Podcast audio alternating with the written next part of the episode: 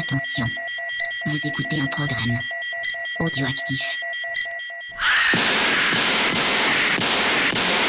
I shot him six times. I shot him in the heart. This Man, it, he's not human. Universal Pictures presents Halloween 2 More of the Night He Came Home. Who is it?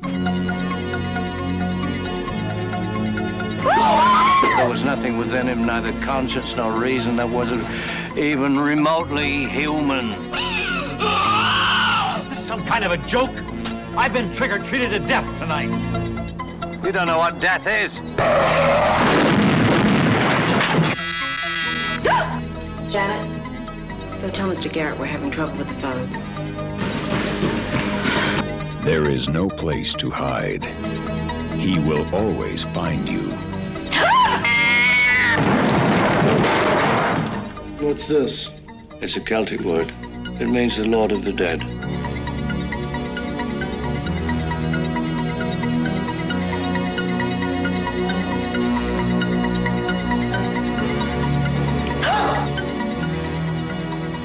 Camarades Bourrinos, bienvenue à cette nouvelle émission du l'Instant Discord. Ça faisait un petit moment qu'on n'en avait pas fait et ça nous fait plaisir de refaire ce petit format en prise directe avec, euh, avec vous.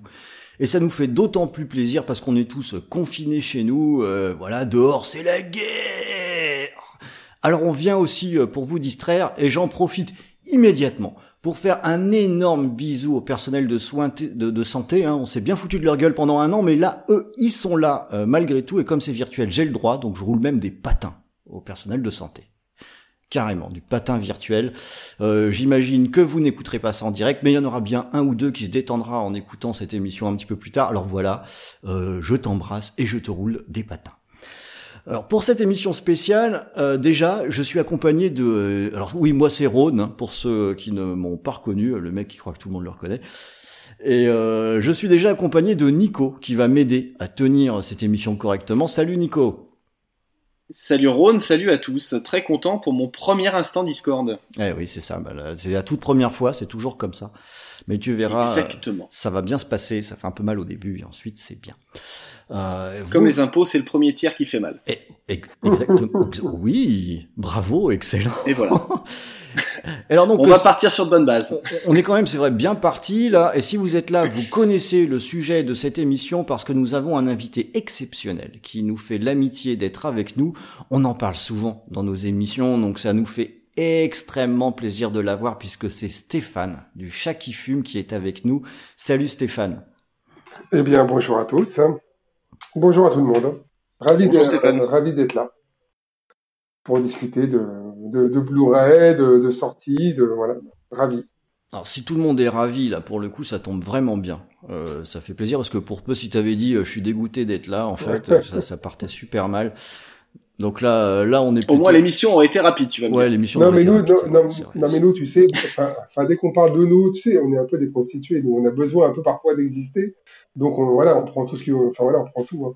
Donc euh, non, non, mais je rigole, mais d'accord. je, Et non, du- non, non, non, mais je rigole, mais on est, on est surtout très ravis de, de partager. On aime bien nous expliquer les choses aux gens, et discuter avec les gens dans les salons, un peu partout, quand, ou même quand les clients viennent chez nous pour prendre leurs commandes. Et souvent, on passe du temps pour discuter, parler de cinéma, parler de, donc c'est super intéressant, quoi. Bah ça tombe bien parce que des questions il va y en avoir euh, un sacré paquet. Alors on va commencer déjà euh, juste entre nous et ensuite on va avoir des, des auditeurs qui vont venir euh, te mettre sur le grill. Euh, eh ben écoute Nico, c'est parti. Tout à fait. Est-ce que déjà, est-ce que tu peux te présenter pour les personnes qui ne te connaîtraient pas et euh, présenter aussi un petit peu la société, le chat qui fume? Eh ben, le chat qui fume, c'est une société qui a 15 ans cette année, au mois de septembre. Euh, à la base, c'était deux personnes, donc moi, Stéphane, et puis donc un autre qui s'appelait Isleaf. Euh, on a monté ça un peu, euh, un peu par hasard. On, se faisait un peu chier. On avait trentaine d'années et on se faisait un peu chier chez nous et on s'est dit merde, on a un peu d'argent, on a un peu d'argent de côté. Qu'est-ce qu'on fait? Et si on faisait des DVD Ok. Et on a appris un peu sur le tas à faire des DVD, à démarcher. à- on n'est pas du tout des vendeurs, on n'a jamais fait d'études de, de là-dedans. Et donc voilà, on a appris, euh, voilà, on a mis un an pour sortir notre premier titre, le temps d'apprendre comment ça marchait, le fonctionnement des distributeurs, un peu tout, tout ça.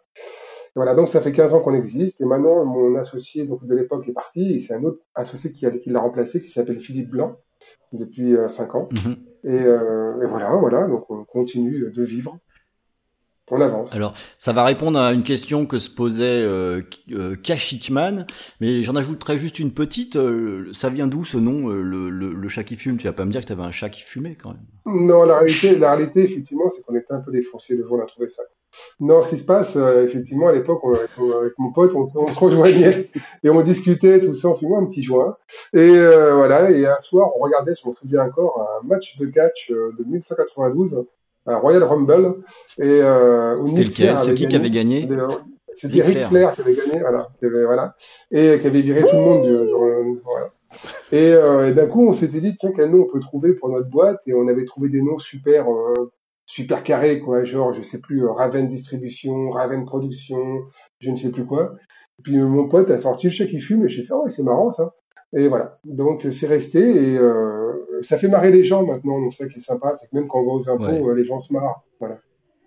Donc on a. C'est quand même bien. Ça nous permet de rappeler quand même les, les bienfaits des joues. Non, on n'a pas le droit de dire ce genre de truc. Attends. non, non, mais parfois il en faut. Voilà. Non, non, mais c'est. Puis voilà. Puis il y a aussi un côté un peu pas de pas se prendre trop au sérieux non plus. Donc euh, c'était c'était parfait pour nous quoi.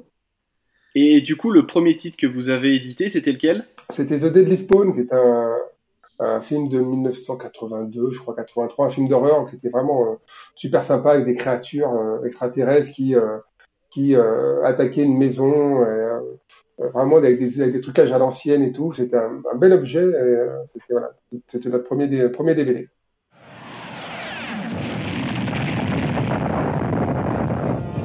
What was that? First, there was the invasion of the body snatchers. Then there was Alien. Now comes the return of the aliens, the deadly spawn. On, en a, on, on a dû en vendre, je sais pas, 2000 en, 2000 en 15 ans. Il nous en reste. Hein. Ouais. Donc, voilà. Donc c'est des collecteurs qui ont 15 ans, quoi. 15 ans déjà, ouais, 15 ans. Enfin, un peu moins 14 ans pour celui-ci, parce que le premier, il a mis un an pour, pour éclore. Mais non, non, mais en plus, on, on vraiment, on, apprenait sur le tas. Et à l'époque, je m'en souviens, on est allé voir euh, Neo Publishing. Il y avait Olivier Scamps de Neo Publishing. Et c'est lui un peu qui nous a aiguillés euh, au début, un peu comme un grand frère. On, remercie euh, encore une fois, qui nous a un peu aiguillés. Et je m'en souviens à l'époque, il nous avait dit, putain les mecs, vous arrivez à la fin du DVD. C'était il y a 15 ans. Ouais. Bon, depuis Néo, depuis, depuis, a fermé la porte. Hein et nous on continue. Mais euh, voilà, il nous a, il nous a beaucoup aidé à l'époque euh, en nous distribuant au début, en nous donnant des conseils, euh, parce que nous, franchement, la vente, euh, on savait pas du tout ce que c'était. Hein. Voilà. C'était pas mal Néo Publishing. Hein. C'était très bien, c'était une très bonne boîte. Hein. Ah là là. Ils ont, ils ont vraiment fait. Vieux, non, non, mais c'était vraiment une boîte qui était vraiment, euh, voilà, qui, qui, a vraiment, qui a mis en avant le, le, le genre et le giallo italien, le film d'horreur et et puis voilà, ils l'ont, ils bien fait, quoi. Puis ça marchait à l'époque, le DVD, ça marchait vraiment bien. Il faut quand même vous rendre compte quand même qu'à l'époque, crois que c'était le Retour des Morts Vivants, était sorti en DVD. Alors c'était juste au tout début de Neo Publishing, ils avaient sorti le Retour des Morts Vivants en version 1.33. Et je crois qu'ils en avaient vendu 15 000 DVD. Donc oh euh, c'était vraiment des gros succès. Je crois que l'Enfer des Zombies, qui était sorti en DVD collector, je crois que c'était 5 000 ou 6 000 pièces. Donc c'était quand même des, euh, c'était quand même des, des, de très bons chiffres. Alors, on avait une question de Cobretti euh, qui voulait savoir, pour toi, c'est quoi le film qui, euh, ton film euh, symbole, celui qui représente le mieux le travail du, du chat qui fume? Là, je serais, là, je serais incapable de dire ça. En fin de compte, le, le, le gros problème des films, c'est que quand tu les prends, tu les accompagnes pendant six mois, quoi. Et puis tu bosses dessus, tu bosses dessus Mm. sur les sous-titrages, sur, enfin, tu vraiment, tu vis avec eux, quoi. Et puis d'un coup, ils sortent. Et après ça, tu les oublies. Parce que de toute façon, tu peux plus les voir. Parce que tu les as tellement vus que tu peux plus les voir. Donc d'un coup, tu passes à autre chose très rapidement. Et il faut, on va dire, 4-5 ans pour que tu puisses revoir ton film. Parce que tu en as tellement marre. Ouais. Euh, non, il y a, il y a des titres phares, on va dire, qui vraiment euh, ont marqué un peu la vie du chat qui fume. Euh, il y a par exemple le film Hard. Hard, c'était un thriller, c'était sorti il y a 13 ans environ, 12-13 ans. C'était un thriller, un thriller avec un flic homosexuel qui pourchassait un, un tueur, un, un serial killer homosexuel à Los Angeles. Et euh, le film, personne n'en voulait. Et euh, en fin de compte, et Mm. le film est vraiment, c'est un super thriller pour ceux qui l'ont pas vu. Et euh, on l'a sorti et ça a bien marché, ça a fait 5000 ventes. hein. C'était énorme pour nous. Et euh, voilà, donc ça c'est vraiment une date importante. Après ça, je dirais que c'est le Venin de la peur, effectivement, qui a signé un peu notre premier Blu-ray, qui nous a fait un peu re- retourner un peu dans la cour des grands. Et après ça, effectivement, c'est plutôt des films phares qu'on a voulu, qu'on voulait pendant des années, comme nuit d'exorcisme ou Opéra, euh, Maniac, bien sûr, et puis euh, prochainement La Traque, Possession. C'est vraiment des films qui sont des films qui ont marqué notre jeunesse, et voilà. Mais Ouais, il y a ça, quand même quelques jalons. euh, hmm. Bah, il y a des jalons parce que ce sont Bah, des gros films. On, on- on a mis longtemps pour les avoir. On a payé très cher pour les avoir. Donc voilà, c'est voilà. Mais après ça, on, on aime tous nos films. On n'en dit pas trop là-dessus parce que je pense que tu vas avoir quelques questions sur le. Les, les choses du genre euh, très cher, euh, comment on les a eues, euh, Ouais, ouais, j'ai- à j'ai- quel niveau est-ce qu'il faut se prostituer pour avoir les objets, tu vois, ce genre de choses. C'est Ouais, ça, vois. ça va on, faire on partie de répondra, l'émission, on je pense. à euh. tout. On, on répondra à tout. Ah, parfait. Nico, tu reprends la main? Bien sûr. Euh, Est-ce que tu peux nous présenter un petit peu le, le catalogue? Est-ce qu'il y a une, est-ce qu'il y a un fil conducteur ou est-ce que c'est vraiment euh, Alors, euh, les titres qui vous viennent en tête? Alors, que vous récupérez, euh, ce qui est possible En fin de compte, le Chaque Film a eu deux vies. Il y a eu une première vie, effectivement, euh, quand on a commencé, où là, comme c'est les, les films qu'on voulait étaient trop chers, c'est les films que New Publishing achetait à l'époque et tout ça, étaient beaucoup trop chers pour nous. Et donc, on, on, on- on essayait de trouver ce qu'on pouvait trouver à notre niveau, on va dire. ouais. Donc, on a sorti pas mal de films un peu différents, euh, de la Blaxploitation, euh, du vieux film américain, du Jean-Marie Palardi, la Jean-Marie Palardi Exploitation. Et on a sorti pas mal de films. Et voilà. Et en fin de compte, euh, et en fin de compte, les gens nous disaient, mais c'est quoi votre, votre, votre, votre ligne conductrice? On disait, mais est-ce qu'on pose la question One Side Non. Donc, euh, parce que les, les petits doivent avoir une ligne, une ligne, euh, voilà, comme Neo Publishing à l'époque.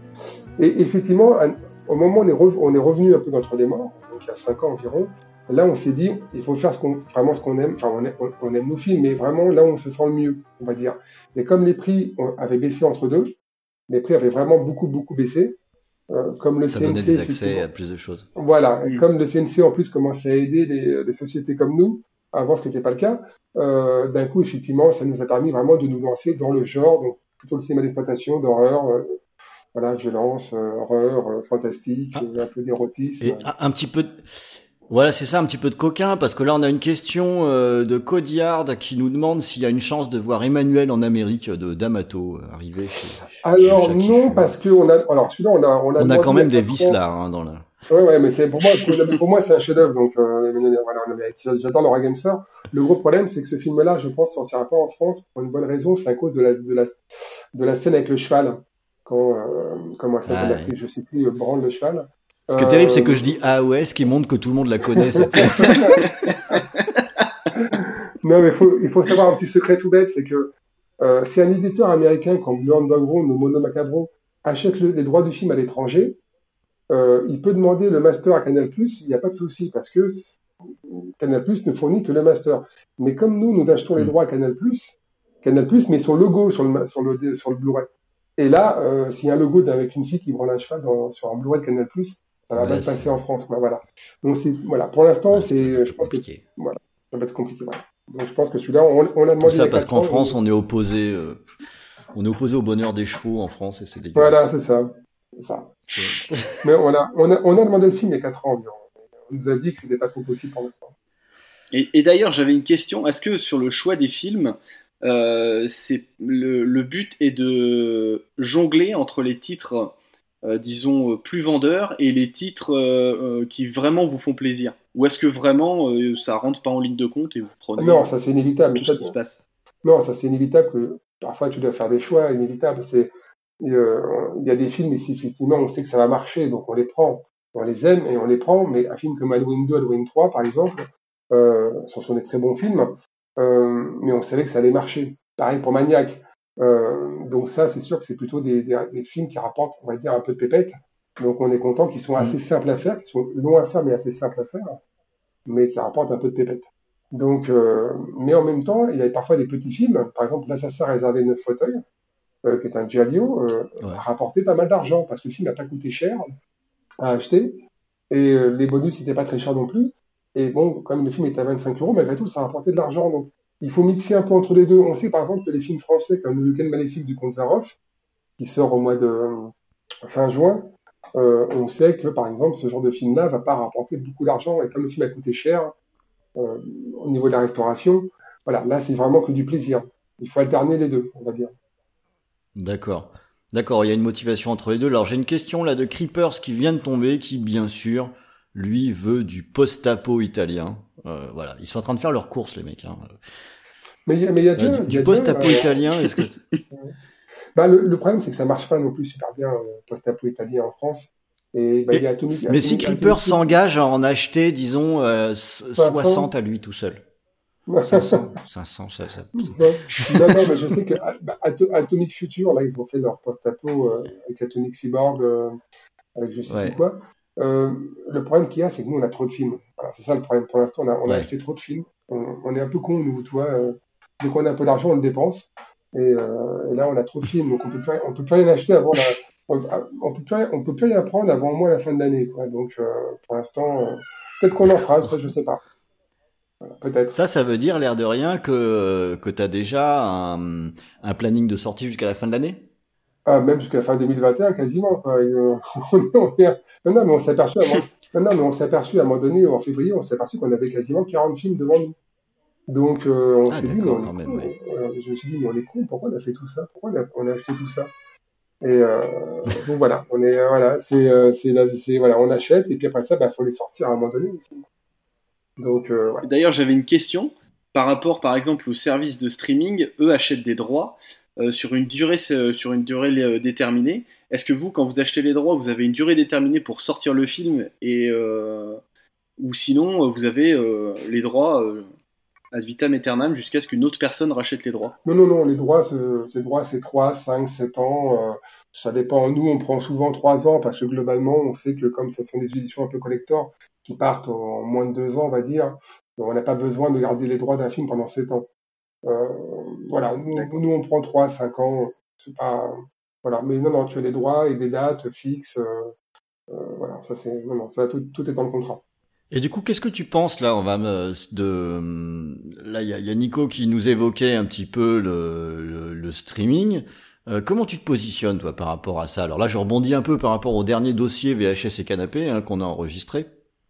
Euh, où on a traité ce, ce, cette question. Euh, et c'est vrai que on a pas mal parlé de support physique pendant l'émission, euh, comment nous on le considérait. Enfin, on en est où avec le support physique, avec toutes ces plateformes qui prennent de plus en plus de place, on a l'impression? Alors, j'ai pas écouté le dernier podcast, hein, mais tu parles de la VOD et genre Netflix et tout ça? Oui. D'accord. Bah, de toute façon, les chiffres sont tombés, hein, de, les chiffres du CNC sont tombés à un moment donné. Euh, Netflix, en fin de compte, est le leader en France avec 70%, je crois, de 70% de part de marché. C'est ça. Mm. Euh, mais les chiffres véritables, c'est que dans Netflix, les gens viennent voir en fin de compte des séries. 60% des gens qui viennent vont voir des séries. Et euh, les gens qui viennent voir Netflix sont souvent des jeunes de moins de, 30, de, moins de 25 ans. donc, les, donc, donc ces jeunes-là viennent voir des séries sur Netflix à 60%, 20% des films et 20% de documentaires. Donc, au final, au final, voilà, quoi, au final, euh, parce que j'ai un avis, moi, sur Netflix, non, Netflix, enfin, voilà, on sait très bien que nos films passeront pas sur Netflix. Voilà, donc on sait Non, par contre, ils passeront sur Shadow Z. Sur, euh, bah, je sais pas. sur Shadows, on a, il y a Fair Game qui est sur Shadows, par exemple, qui est dans votre collection. Ouais, je trouve ça un peu con. Ça, c'est pas nous, ça, mais je sais pas quel est enculé qui a fait ça, mais bon. C'est, euh, il y, a, y a toujours des, voilà. Non, mais il y a toujours des connards, enfin, je, je crois savoir qui c'est, mais bon, voilà. Donc, euh, d'ailleurs, d'ailleurs, je vous dis d'aller se faire foutre. Hein. Et euh, ouais, j'ai pas trouvé ça cool. J'ai pas trouvé ça cool. En même temps, on, en a plus, donc c'est de bonne guerre. Mais euh, voilà. Mais après ça, je j'ai pas testé Shadows pour l'instant, j'avoue. Donc, euh, voilà. Moi, Mais est-ce que un service comme Shadows, par exemple, s'il y a des films qui sont du, du chat qui fume, peuvent pas être une, euh, un, un, endroit où les gens peuvent découvrir les films et ensuite, si le film plaît, acheter la, la version Blu-ray? Non, je pense pas. C'est plutôt le compte. Non, je pense pas. Non, je pense que non, je pense que si quand t'as un film gratuit, tu vas pas racheter le Blu-ray après. Euh, à part si c'est vraiment un gros film, euh, un maniaque ou je ne sais quoi avec une édition euh, bien indé tout ça. Euh, je pense pas que si tu vas voir Shadows, façon Shadows et que tu vas voir, je sais pas quel film ou à faire game, tu vas peut-être pas acheter après ça le Blu-ray. Non, je pense pas. Je pense pas. Enfin, à, très, peu de doses. Voilà. Après ça, c'est pas la. Après ça, c'est pas du tout la même. Les mêmes personnes. Souvent, c'est quelqu'un qui regarde un film sur, sa, sur son ordinateur, c'est pas pareil que quelqu'un qui regarde un film sur, avec son Blu-ray, sur une télévision, euh, le cul sur son canapé. Je pense que c'est pas la même, euh, je pense que c'est pas la même chose.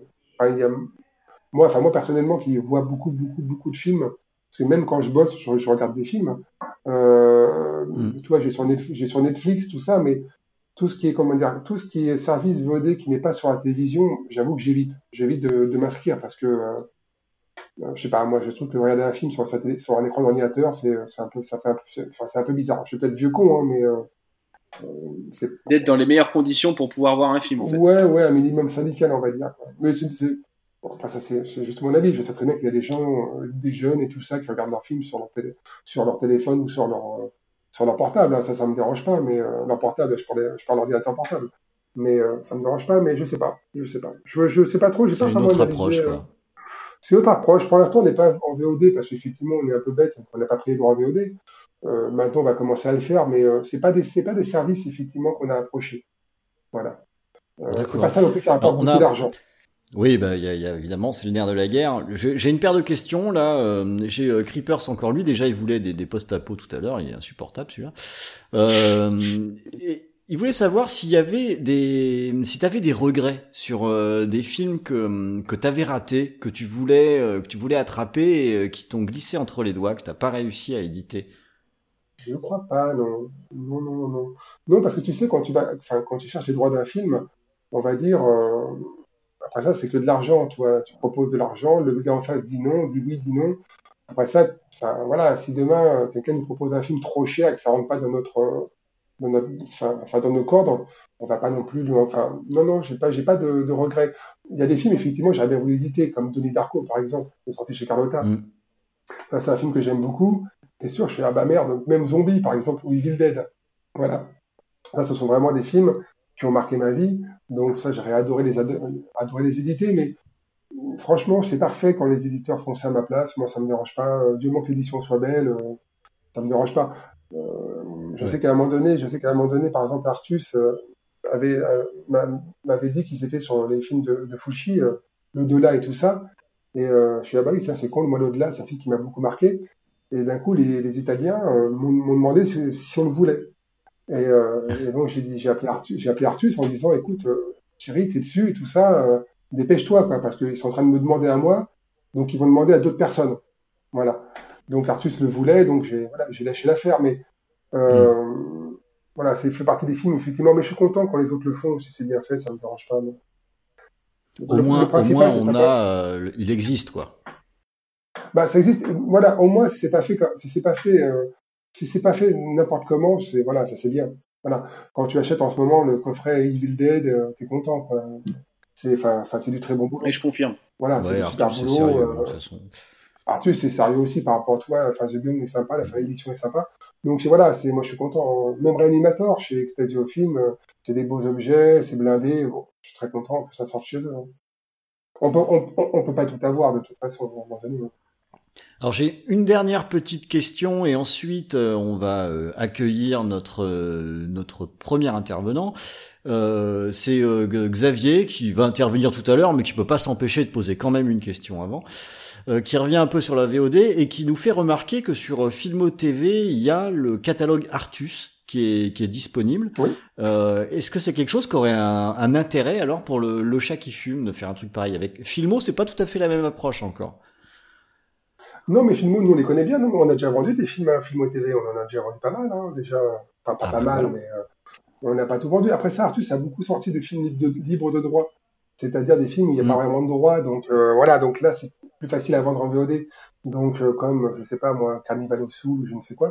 Euh, après ça, euh, oui, on, on pourrait demander la VOD. C'est vrai que maintenant on commence, à y, on commence petit à petit à y penser, mais on va dire c'est pas ça non plus qui rapporte des, des milliers des cents, quoi, honnêtement. Donc c'est pas non plus des sommes incroyables. Enfin, et c'est de la SVOD. Mais non, on, on- on va commencer à s'y mettre à la petit à petit avec des gros films qui vont, qui vont bientôt arriver, oui. Hmm, ok. Le... Bon, bon, on va accueillir notre premier intervenant. Donc, euh, Mère Green, si tu veux bien nous rejoindre. Salut les bourrinos Voilà. Bonjour, bonjour. Salut les bourrinos, ça c'est un, ça c'est une vraie entrée comme il faut. On voit, on voit qu'on a des auditeurs d'expérience quand même. Hein. Ça c'est bien, ça fait vraiment plaisir. Euh, alors, euh, Green, déjà, euh, merci de nous avoir rejoints. Ça fait plaisir de t'avoir. Merci de m'accueillir. Euh, oh bah, tu, tu penses, hein, c'est une émission de feignants. Hein, on fait intervenir des gens pour éviter nous de travailler, tu sais, donc c'est assez facile. Euh, eh ben écoute, je te, je te, laisse la parole pour que tu nous parles. Déjà, non, avant de te laisser la parole, comment est-ce que tu connais le chat qui fume? Alors, moi, je connais le chat qui fume parce que je suis un ancien représentant de la vidéo. Voilà. Et, et euh, je n'ai pas distribué le chat qui fume, j'ai distribué un de ses concurrents qui est Carlotta, dont j'admirais beaucoup le travail et qui rejoint mmh. dans l'esprit, même si c'est pas les mêmes films, euh, euh, l'esprit du chat qui fume. Très bien. Du coup, je, je te laisse le micro. Vas-y, bombarde. Alors, en tant que grand admirateur des éditeurs vidéo, je me pose toujours une question, est-ce qu'il y a une ligne éditoriale? Pourquoi on choisit un film plus qu'un autre quand un choix s'offre à vous? Bah, tu sais, enfin, on va dire qu'il y a, a peut-être deux styles de sociétés. Il y a des sociétés, effectivement, qui vont sortir le plus de titres, euh, qui vont euh, juste avoir un catalogue devant eux, puis qui vont prendre 50 titres au hasard, pas, pas vraiment au hasard, mais allez, 50 films d'horreur sans même les voir, et puis qui vont les sortir et basta, quoi. Euh, voilà, c'est du business, hein, parce que ça reste quand même malgré tout du business. Hein. voilà. Et puis, tu as effectivement des éditeurs plus comme Carlotta, effectivement, comme, enfin, comme tu dis, ou même au film, Martus, Chucky Fume, euh, je sais pas, Wildside, qui vont peut-être beaucoup plus cibler vers des, des, choix vraiment où ils savent qu'ils vont pouvoir faire du travail éditorial, ou, ou qui connaissent bien le film, ou qui vont pouvoir vraiment le travailler comme, euh, voilà, comme un diamant. Donc euh, après ça, c'est voilà comme j'ai dit, c'est un mélange de, bah, on a envie d'avoir le film, on a envie de le sortir, de le présenter aux gens, et puis aussi il y a aussi un petit côté aussi rentabilité. Voilà. Donc il euh, faut quand même se dire que il faut quand même que le film marche. Hein. Il y a des films parfois, je, sais plus les titres, hein, il, y a, des films qu'on voudrait bien sortir, mais on sait que ça, ça n'a pas marché ou difficilement. Voilà. Hmm. Donc il faut prendre parfois des risques. Par exemple, un film comme Lorine euh, de Robert Ziegel, là qu'on sort le film allemand, on savait que c'était un gros risque. Le film existe déjà en Allemagne avec une version avec des, sous-titres français. Euh, voilà, mais on s'est dit, ben non, on peut le faire. Le film est vraiment intéressant à voir, il est, vraiment prenant. Et ben écoute, ça, marche. Donc on en a déjà vendu, euh, je crois, plus de 500 en l'espace euh, lors des précommandes. Donc 50% du catalogue, enfin du, stock est vendu. Donc ça marche. Donc c'est vraiment des choix. Parfois, euh, il y a des moments où on sait qu'on peut se planter.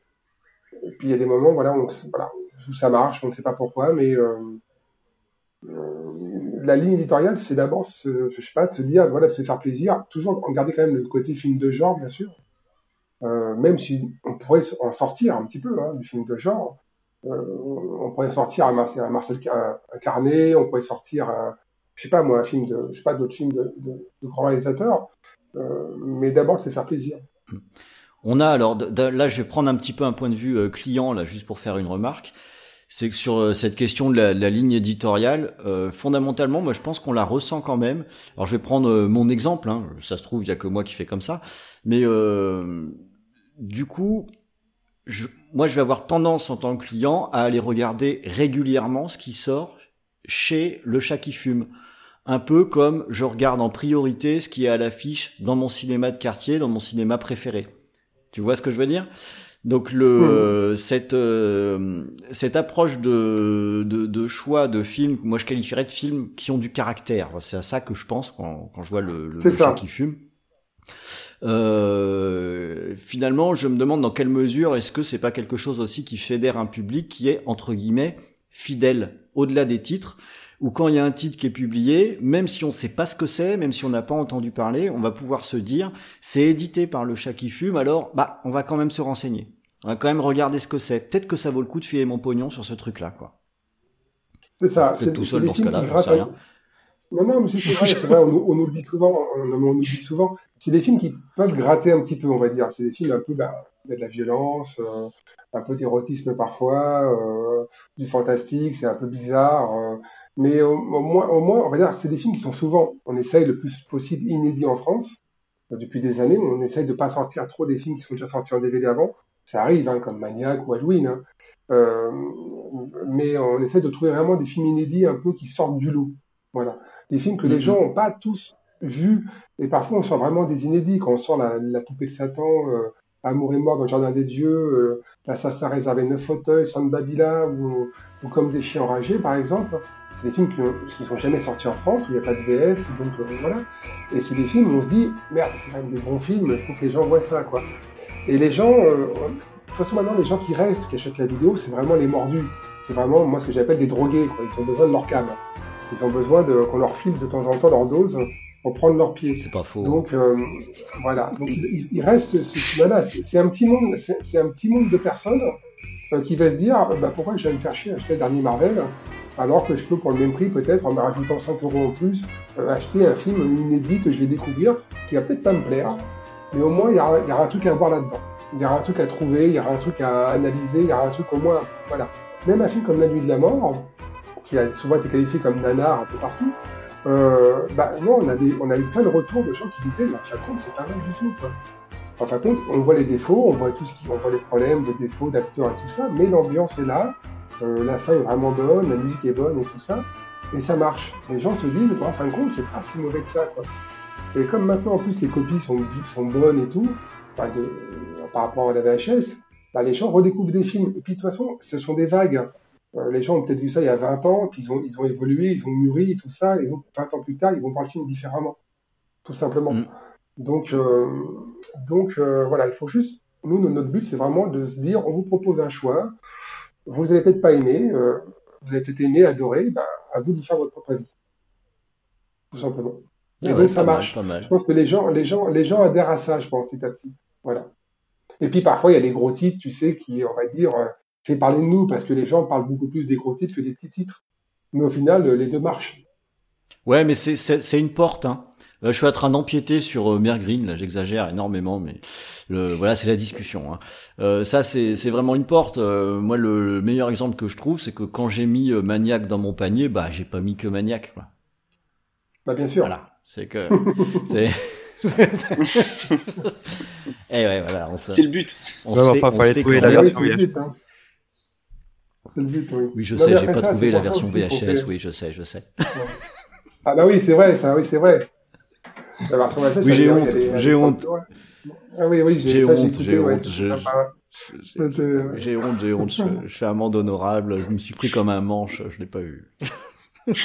Non, je te redonne la parole. Ah, Attends, ouais, dis-moi. Attends, attends, attends, je peux finir une fait. Il y a aussi un truc tout bête aussi, c'est pas prendre les, les acheteurs pour des cons. C'est-à-dire aussi ça qui plaît, je pense. Nos éditions sont chères ou pas chères, ça c'est pas à moi de le dire, mais au moins, euh, quand les gens achètent nos éditions, elles vont pas baisser au bout de trois mois. C'est-à-dire que le, prix baisse au bout d'un an. Au bout d'un an, ça perd 5 euros. Point barre. Les gens le savent maintenant, je pense. Donc il n'y a pas chez nous de solde, de Black Friday, de Black je sais plus quoi, de je balance les, Blu-ray par paquet de 12 et tout ça. Nous, nous c'est assez simple. Donc les gens, ils se disent, ok, j'achète 25 euros en Blu-ray, mais au moins, je vais pas me faire entuber trois mois plus tard. Et, euh, et ça, je pense aussi que les gens adhèrent petit à petit parce que ben, moi, je suis aussi un acheteur. Et puis quand je vois que j'achète un DVD, un Blu-ray, et que je le trouve 27, trois mois plus tard, ou même pas, parfois un mois plus tard en promo euh, à la Fnac, je fais un peu la gueule, quoi, un peu, un peu comme tout le monde, quoi. Et euh, Ouais, puis on, donc voilà. puis on va te donner du pognon aussi parce qu'on a la trouille de pas l'avoir. hein. On peut, on, on peut demander à Creepers qui n'a pas eu son maniaque hein, parce qu'il a pas préco. Voilà, bien fait. Euh, donc il y a, il y a un petit risque. Alors hop, on achète. Bah, il il nous en reste un petit peu de maniaque. Il, il, il a qu'à les contacter, hein, tout simplement. hein. Il nous en reste peut-être une vingtaine. hein, donc on, en- on en met toujours de côté pour les gens. Donc euh, voilà. Ah, Parfois les gens ils Je- pense qu'il a entendu là. Non, non, mais on en met toujours de côté parce que déjà, parce que déjà parfois les gens, bah, tu sais, ils décommandent, ils font des précommandes, et passés ils décommandent leurs précommandes. Euh, et puis on met, on met pas tout, tout parce qu'on sait jamais s'il y a des, des, des pétés, des, des Blu-ray perdus et tout ça. euh, Il faut renvoyer ça aux gens. Euh, donc on ne met pas tout en vente et souvent on on les remet pas en vente après. On dit, oh, je crois que les gens nous, nous demandent, avez-vous un maniaque? On leur dit oui, on a un maniaque. Voilà. D'accord. Il faut, il faut demander. Alors. Il faut demander. Alors par contre, par contre, par contre, c'est pas la peine de demander, euh, de demander du retour des morts vivants. Ça, par contre, on en a plus du tout. C'est fini. Avant de repasser la parole à Mergreen, juste deux, deux petits commentaires là sur notre euh, de, de nos auditeurs. hein. On a euh, Codiard qui nous dit carrément que euh, lui c'est simple, le chat qui fume il achète tout tellement il a confiance dans la ligne éditoriale. Et on a euh, Ajiwad euh, qui, qui te fait dire quand même que voilà, vous êtes trop bon, vous sortez des raretés, donc euh, il y a vraiment les fans, euh, le chat qui fume, donc ça c'est le genre de truc qui est quand même plutôt sympa quoi. Euh, Mère Green, je te redonne la parole. Alors, moi j'ai une petite question, je vais m'adresser au côté un peu détective, chercheur, archéologue du chat qui fume. Alors, comment on déniche des copies propres et où? Et alors, la question qui fâche un petit peu, ça coûte combien des pépettes euh, et pour combien de temps? Alors, la copie ou les droits d'un film? Ah bah, les, droits. Alors, les droits d'un film, ça, dépend. Euh, je vais donner un exemple. Un film de, à l'époque de Neo Publishing, un film comme euh, ils avaient pensé, je crois, sortir un film qui s'appelait merde avec Laura Gemser là, avec les morts vivants. oh merde, je sais plus la, la longue nuit des, morts vivants, je ne sais plus quoi, là, avec Laura Gemser de mm. John Amato et ça a coûté 15 000 euros à l'époque. Euh, le droit du film, hein, simplement. Donc euh, maintenant, un film comme ça, ça vaut, on va dire, 4 000, euros, à peine. Donc on va dire que ça a beaucoup baissé entre deux. Les droits, ça peut varier de, de, de tout ou rien. Les droits, ça peut varier, par exemple, un film comme Maniac, euh, c'est 10 000 euros. Voilà. Un film comme Opéra, c'est 10 000 euros. Un film comme La non-nuit des exorcismes, c'est 10 000 euros.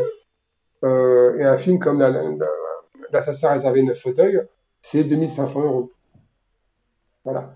Donc, euh, donc ça peut varier de, vraiment de, voilà, ça peut varier vraiment du, du, enfin, du 2500 euros qui est quand même pas trop cher, on va dire, à 10 000 euros. Euh, voilà. Par exemple, et pour les copies, par exemple, un film comme La non-nue des orcismes ou Opéra, par exemple, c'était 10 000 euros et il fallait rajouter quasiment 5 000 euros de master.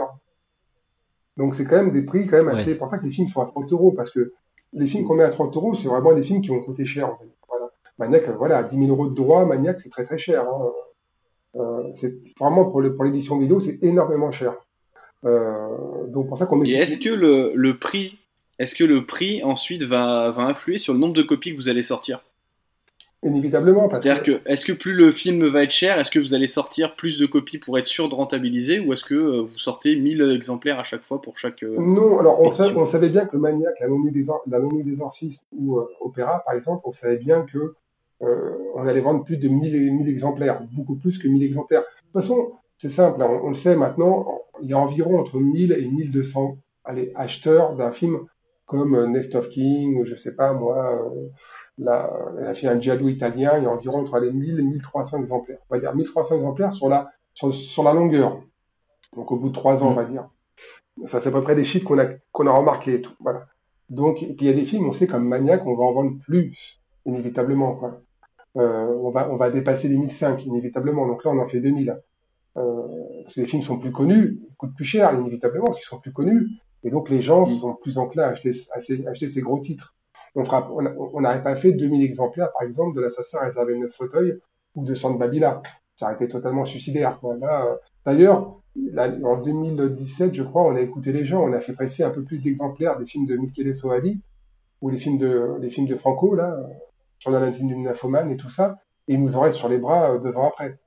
Parce qu'effectivement, on a écouté les gens qui nous disaient il ah, faut faire presser mm. plus, il faut faire presser plus. au final, on était, vraiment trop cons. On les a écoutés, et au final, et ben, voilà, maintenant, on en a plein encore en stock. Et, voilà, donc c'était. Euh, c'est un peu bête, mais Franciscan Scott Parnell, par exemple, on a vendu les 2000 exemplaires en l'espace de deux ans. C'est bien, c'est un bon chiffre. D'accord. on, est content. Et, euh, et, un film comme Vigilante, qui était euh, un film culte pour, le, pour la génération Vidéo Club, mais qui n'a pas eu de version, euh, de vraie version rééditée, est-ce que c'était un gros pari ou est-ce que vous vous êtes dit c'est un peu comme Maniac, on part dans les mêmes eaux? Non, Vigilante, c'était. Non, déjà, déjà bon, on voulait Maniac absolument. Mais puis bon, on a pris Vigilante, Vigilante, j'ai un très bon film. Euh, mais on savait dire qu'on allait moins en vendre, on allait moins en vendre que, que Maniac, donc on en a fait que 1000. À Paris, non, le film n'était pas non plus excessivement cher. Euh, donc non, c'est pas des films qui sont compliqués à sortir. Voilà. Euh, le master était chez Blonde Underground, il y avait la piste VF déjà calée, donc c'est pas des films qui sont vraiment compliqués, les sous-titres français étaient déjà existants, donc on les a vu juste fait un petit peu corriger. Donc c'est pas des films qui sont très très compliqués à faire. Ça c'est des films qui mmh. sont, on va dire, faciles. Voilà. Donc, euh, c'est pas comme des films, je sais pas, comme Terreur sur la lagune, où là, la piste VF, il manque 15 minutes, il faut tout recoller, euh, il faut créer des bonus, il faut aller en, enfin, il y a un gars en Italie qui nous fait des bonus pour nous, voilà, ça c'est beaucoup plus loin à faire, beaucoup plus loin à travailler. La copie, alors la copie c'est simple. Quand un ayant droit te vend un film, il te vend le droit d'utiliser le film. Il n'est pas obligé de te vendre une copie, il n'y a rien obligé. Voilà, tu as juste le droit d'utiliser le film. Bon, globalement, les sociétés, avec elles, ont souvent un master. Voilà. Donc elles te proposent un master qu'ils ont en stock. Euh, voilà, on a fait ce master de cas. Alors nous, on connaît assez bien les, éditeurs, les ayants droit. On sait ceux qui ont des masters de merde, on les connaît. Euh, et ceux qui ont des très bons masters. Souvent, souvent, souvent, on demande avant à vérifier le master. On demande à voir 5 euh, minutes de film pour voir un peu comment est le master. Ou alors, si le film est déjà sorti à l'étranger, on achète le Blu-ray qui est sorti à l'étranger pour vérifier le master. voilà. Euh, et sinon, bah, quand l'ayant droit n'a pas de master du tout, bah, là, il faut mieux éviter d'acheter le film, sauf si tu comptes le restaurant. Voilà. Je crois que c'est arrivé d'ailleurs à un éditeur il y a quelques années, justement, qui avait acheté euh, un film et puis en fin de compte, il n'y avait pas de master au bout. Quoi. Il n'y avait rien. Quoi. Donc euh, là, par contre, c'est un truc qu'on apprend très vite. Hein. De jamais acheter un film sans savoir s'il y a un master au bout. Voilà. Ouais. Ah ouais, c'est deux choses bien scindées, c'est pas un pack forcément avec les deux. Ah oui, non, non, non, non, faut faire super gaffe, hein, parce que des masters pourris, parfois tu peux t'en taper. Je sais que là, on s'est, là, on s'est fait avoir sur un master. J'aurais peut-être dû vérifier, mais la personne était, était de confiance. Et euh, malheureusement, euh, bah, je me suis fait avoir, et donc j'ai dû très maintenant bosser avec elle. Et euh, voilà, ça peut arriver, mais bon, pas, très grave. Et est-ce que ça peut permettre de négocier le prix d'un, film en disant, bah regarde, là, ton, ton master, il est vraiment dégueulasse est-ce que tu peux me baisser le prix ou est-ce qu'en fait les prix sont vraiment. Enfin, il n'y a quasi aucune négociation et. Euh, il y a un Argus. C'est euh, 10 000 euros? Si, tu peux, tu peux toujours dealer les prix. Hein. Ça, c'est toujours. Euh, tu peux toujours. Euh, si, il y a, y a, toutes les tactiques hein, pour dealer les prix. Hein. tu me donnes ton master, mais en contrepartie, comme il n'est pas très bon, je te prends la version anglaise. Il y a plein de tactiques. Hein. c'est un peu marchand de tapis, hein, parfois. Alors, a certains ayants droit. Alors, les gros ayants droit, ils n'ont rien à foutre. Hein. Si tu prends, si tu prends pas, tu te casses. Voilà. Euh, et puis point barre. Oui, parce qu'ils trouveront forcément ailleurs ou un truc comme ça. Voilà, et puis c'est eux, c'est pas non plus, ils ont pas que ça à foutre d'attendre trois mois euh, un deal euh, qui va leur apporter au final que 5000 euros, quoi.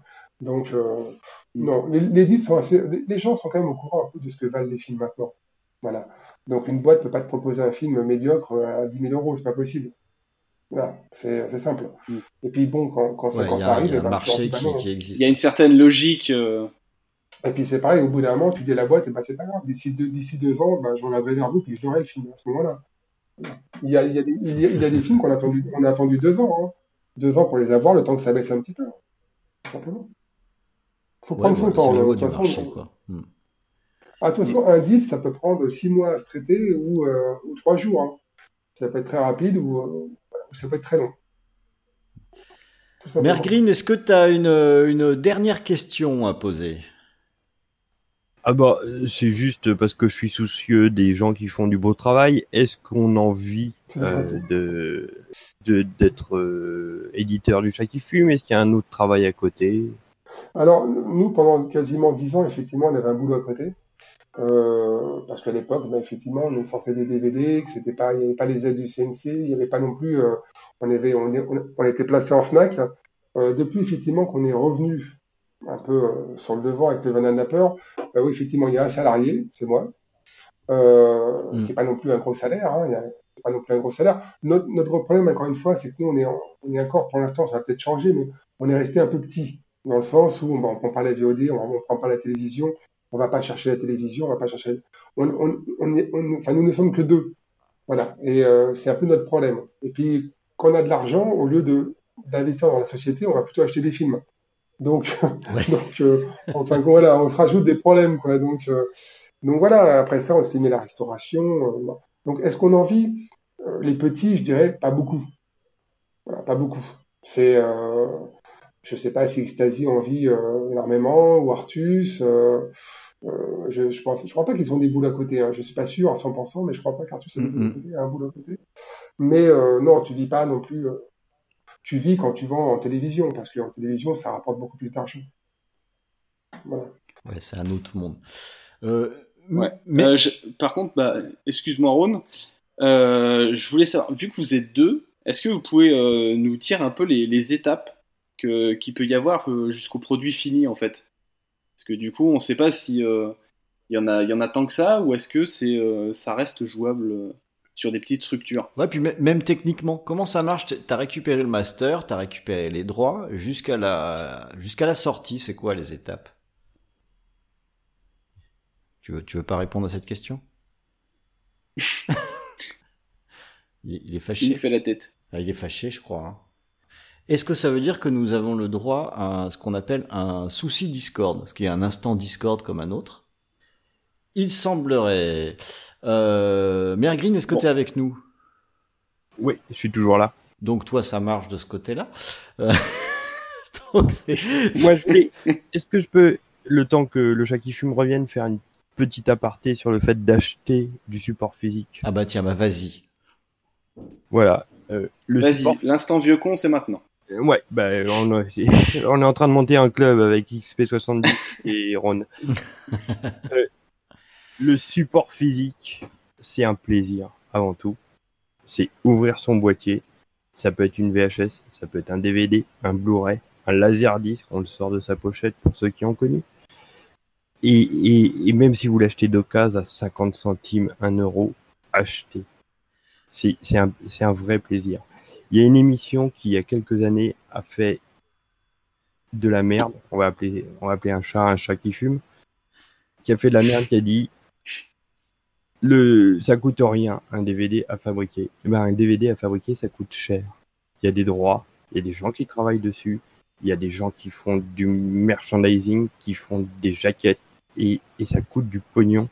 Et quand vous achetez un DVD neuf qui vient de sortir 25 euros comme, comme le chat qui fume en sort, ou même 19 euros, je parle pas des grosses boîtes bien évidemment, mm, mm, mais eux ils méritent d'acheter. On met, ils méritent le prix qui est, qui est proposé.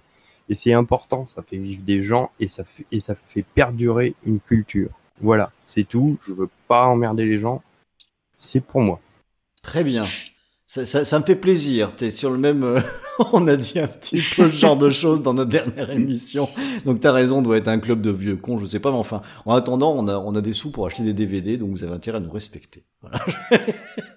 Et même si on en achète pas beaucoup, même si on en achète deux, même si on achète deux DVD dans l'année, on les achète. Tout à fait. Bravo, euh, bravo Mère Green, ça me fait plaisir d'entendre ce genre de choses.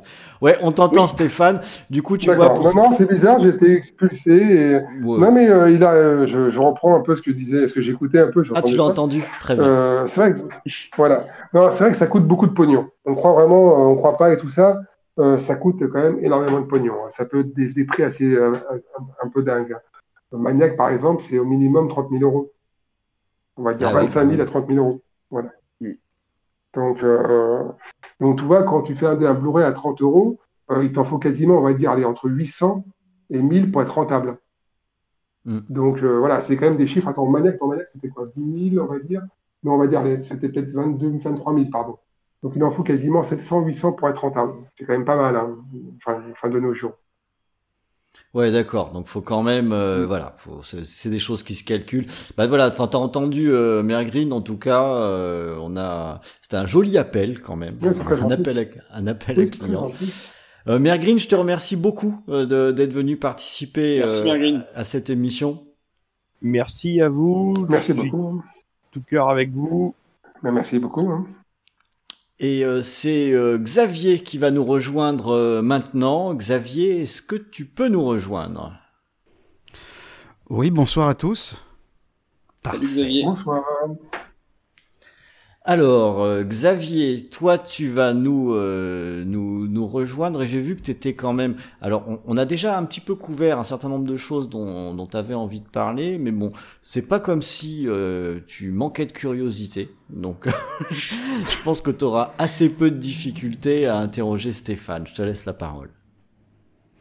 Oui, alors déjà moi le chat qui fume, je l'ai découvert dans une boutique Gibert parce qu'avant je ne connaissais mhm. pas et n'étant pas spécialiste du tout dans, le, dans les films d'horreur, je l'ai découvert par le biais de Gibert et après j'ai découvert via les, euh, les réseaux sociaux et euh, évidemment le site internet. Et d'ailleurs, je, je tiens à dire que vous gérez très très bien la communication sur les réseaux sociaux puisque euh, euh, comment dire, vous euh, vous annoncez voilà, on a acquis les droits de tel film. quelquefois, vous montrez les bobines même des des films, le travail de restauration qui est en cours. Et ça, je trouve que c'est une très bonne façon de de communiquer avec les avec ceux qui vous suivent. c'est gentil. Mais c'est, vrai que les réseaux... c'est vrai qu'on nous dit souvent qu'on est très bon en communication. Alors, on n'a pas fait du tout d'études dedans, hein. mais euh, en fin de compte, c'est un peu comme un journal intime, Facebook. Nous, on balance un peu tout ce qu'on a envie de balancer. Et euh, c'est un truc qui nous fait marrer, bon, on le balance. Et euh, c'est un truc vraiment. Et puis surtout, le fait aussi de, raconter une histoire aux gens, de dire comment ça marche, de montrer un peu les bobines, parce qu'on sait qu'on parle à des passionnés. Donc, euh, on sait qu'on parle à des gens comme nous, de toute façon. Donc, on, on se parle, c'est comme si on se parlait à nous-mêmes. Euh, moi, parfois, je poste, je suis sur les toilettes, je poste un post, voilà. c'est, on raconte un peu notre vie, on va dire, un truc qui nous fait marrer, un truc qui nous fait, on se dit, ah, tiens, c'est super intéressant, ça peut intéresser les gens, on, va le poster. Et, effectivement, d'un coup, il y a ça, nous, ça nous rapproche un peu des gens, c'est ce qu'on nous dit. Voilà. Vu que vous êtes une petite structure, comment vous faites votre publicité en fait? Bah, Facebook, Facebook, euh, bah, parfois dans des magazines, on, prend une page de pub de temps en temps dans Mad Movies, l'écran fantastique ou euh, Revue et corrigé par exemple, sont des mm. magazines que nous soutenons, que nous aimons. Voilà. Euh, on va pas mettre de la pub partout pour mettre de la pub partout, ça sert à rien du tout. Euh, Magazine, par exemple. Voilà, par exemple, Playboy ou n'importe quoi. Mais surtout, surtout Facebook, pour nous, pour nous Facebook, c'est pas juste un endroit pour vendre des DVD. Il y a, peut-être sûrement des boîtes, on n'est pas sur tous les éditeurs, hein, mais euh, où vraiment les gens sont là pour vendre. En clair, hein, c'est pour mettre les nouveautés, les nouveautés, les nouveautés, les nouveautés.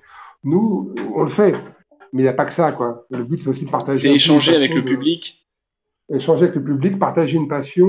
Euh, voilà, euh, quand nous on trouve la maison, enfin, je sais pas, le cimetière, euh, la maison des orcismes, par exemple, bah, nous ça nous fait triper, donc on le montre, on le dit, on est content, on montre, on montre voilà la couverture, on montre un peu tout, on essaie de faire vivre un peu le, film comme ça. Mm. Mais c'est pas juste voilà, c'est pas juste de la vente. Voilà, c'est faut à un moment donné, il faut aussi parler aux gens de, de, ce qui nous fait plaisir. Ouais, mais ça, ça, s'entend, ça s'entend. Ouais. Ah, pour nous, c'est super important. Voilà. Oui, je trouve que vous gérez, euh, enfin, je, je, me répète, mais je trouve que vous, vous gérez très bien la, la communication sur les, sur les réseaux. Et euh, je trouve que c'est un peu de la même manière que la boutique Metaluna qui est à Paris, où mmh. vous euh, mmh. proposez justement vos titres. Et ma question, c'est, mmh. moi j'ai dit que j'avais découvert le chat qui fume à Gibert, c'est quel, avec comment vous choisissez les, boutiques qui vont distribuer physiquement euh, vos, vos, euh, vos films? Parce que vous n'êtes pas du tout à la FNAC. Déjà, nous, non, euh, par principe, on n'est plus à la FNAC, on n'y sera plus Mais parce que, comme on l'a déjà expliqué sur Facebook, il faut savoir une chose, quand vous achetez un Blu-ray à 20 euros, votre Blu-ray donc coûte 20 euros, 16 euros hors taxe, l'éditeur ne touche dessus que 9 euros. Voilà. Donc quasiment 50% de la somme qui part, en, qui part pour le distributeur et pour la FNAC. Euh, juste pour mettre un Blu-ray en facing hein, dans un rayon. Euh, encore sur ces 9 euros, 50% des 9 euros sont gardés pendant X mois parce qu'il y a des retours parfois, vous savez, des retours des magasins et tout ça. Donc l'éditeur, en fin de compte, au bout de 4 mois, il est payé 4,50 euros sur un Blu-ray vendu à 20 euros. Donc au bout d'un moment, on s'est dit, là, il faudra un peu nous prendre pour des cons. Voilà, tout simplement. Euh, après ça, effectivement, quand on a décidé de partir de la FNAC, on s'est dit, il y a quand même des boutiques qu'on va soutenir. Euh, Metalunas, Bruno, même si souvent on s'engueule, euh, Bruno, je le connais depuis, je ne sais pas, peut-être plus de 20 ans, parce qu'il il m'a vendu pas mal de Laserdisc à l'époque. Voilà. Mm, mm. Donc, donc j'ai connu, j'allais dans sa boutique, qui gérait les, enfin, oui, enfin, où, où, il était vendeur. Donc, c'est des gens qu'on va essayer de, qu'on va, qu'on va, qu'on va soutenir, on va dire. JBR, c'est parce qu'on connaît un peu JBR Joseph. Et voilà, puis, puis qui nous ont demandé, euh, qui nous ont demandé s'ils pouvaient, avoir nos DVD. Après ça, par contre, on ne les vend pas partout. Par exemple, le Furet du Nord nous a contactés, on a dit non. Mm. Voilà. Donc ça dépend, voilà, ça dépend après ça, euh, les boutiques, ça dépend. Pareil, on va, si une boutique nous demande 5 exemplaires par, mois, par, trimestre, on va dire non. parce que cinq exemplaires, euh, nous, ça nous prend plus de temps pour les envoyer que pour, euh, voilà, que pour, enfin, c'est pas, c'est pas, c'est une perte de temps pour nous, quoi, on va dire. Donc, on a quelques petites boutiques, on a à Lyon, Clermont-Ferrand, donc Paris, Gilbert, voilà. On a aussi, je sais plus trop où, mais on a quelques boutiques, mais euh, pas plus, quoi. On, on peut pas, être- on peut pas, on peut pas en, en- en- en avoir beaucoup. Euh, on refuse plutôt que, voilà. Mais par Mais c'est principe, un peu on- comme c'est un peu comme le catalogue. Vous partez plus sur de la qualité que de la que de la quantité. Bah, oui, non, mais voilà, Gilbert Lyon, c'est très bien qu'il gère, bi- il gère bien sa boutique, il est sympathique. Il, a, il elle est pas mal la boutique hein, à. Gibert Lyon. Ouais. Voilà. Voilà. Gilbert euh, Paris voilà, aussi est pas gens, mal. voilà. Et Gilbert Paris, c'est pareil, c'est une bonne team et tout, donc ils sont pas mal. Enfin, moi, j'y vais de temps en temps aussi. Hein. Bon, Metaluna, tout le monde le connaît hein, depuis le temps. Euh, euh, voilà. Après ça, effectivement, il y a certaines boutiques où on, dit non parce que on va pas en vendre beaucoup. Alors, Potemkin, par exemple, souvent on leur, vend des exemplaires, mais on sait très bien qu'ils vont pas vendre un film comme, je sais pas moi, Fair Game chez eux. She was alone. They were renegades. She became the target of their savage hunt. She was fair game. Donc ils vont plutôt prendre des gros titres. Mais comme nous on les connaît, bon ça marche, on le fait. Voilà. Mais euh, euh, le but c'est que tout le monde passe par nous. C'est un peu notre but, hein, c'est que tout le monde passe par notre site internet. hein. C'est là où on gagne le, le plus d'argent, parce que là on touche, on touche là 100% de l'argent. Xavier, tu Xavier Oui, Voilà. oui, donc euh, j'imagine que c'est euh, c'est important pour vous les, les précommandes. Peut-être euh, d'une part parce que ça, ça vous permet d'avoir un apport de, de trésorerie et aussi peut-être aussi d'avoir une idée euh, du, du succès du succès du film, de, de savoir à peu près combien, euh, combien de copies vous êtes sûr de, de, de vendre. Alors, c'est un peu vrai. Alors, c'est vrai que, euh, c'est vrai que d'avoir l'argent un petit peu à l'avance pour payer le pressage, ça, c'est super agréable. C'est vrai que le pressage coûte cher, hein, donc euh, c'est environ 5000 euros pour 1000 exemplaires. Je ne sais plus combien à peu près, hein, je ne sais plus. hein, peut-être un peu moins maintenant. Euh, voilà. Euh, ça nous permet aussi un peu d'humer, un peu le, d'humer un peu ce savoir du succès. Alors, avant, effectivement, on annonçait avant le nombre d'exemplaires au moment des précommandes. Et dernièrement, euh, et dernièrement, je crois pour Halloween, je crois, on n'a pas, on a- on n'a pas annoncé, je crois, les- le nombre d'exemplaires. On a laissé, on a laissé voir comment ça allait marcher les deux, les deux, trois premiers jours. Parce que les deux, trois premiers jours, on peut savoir si ça va marcher ou pas. Voilà. On, on sait maintenant, vraiment, au bout d'aller deux, trois, quatre jours, on sait à combien d'exemplaires à peu près on, on peut aller.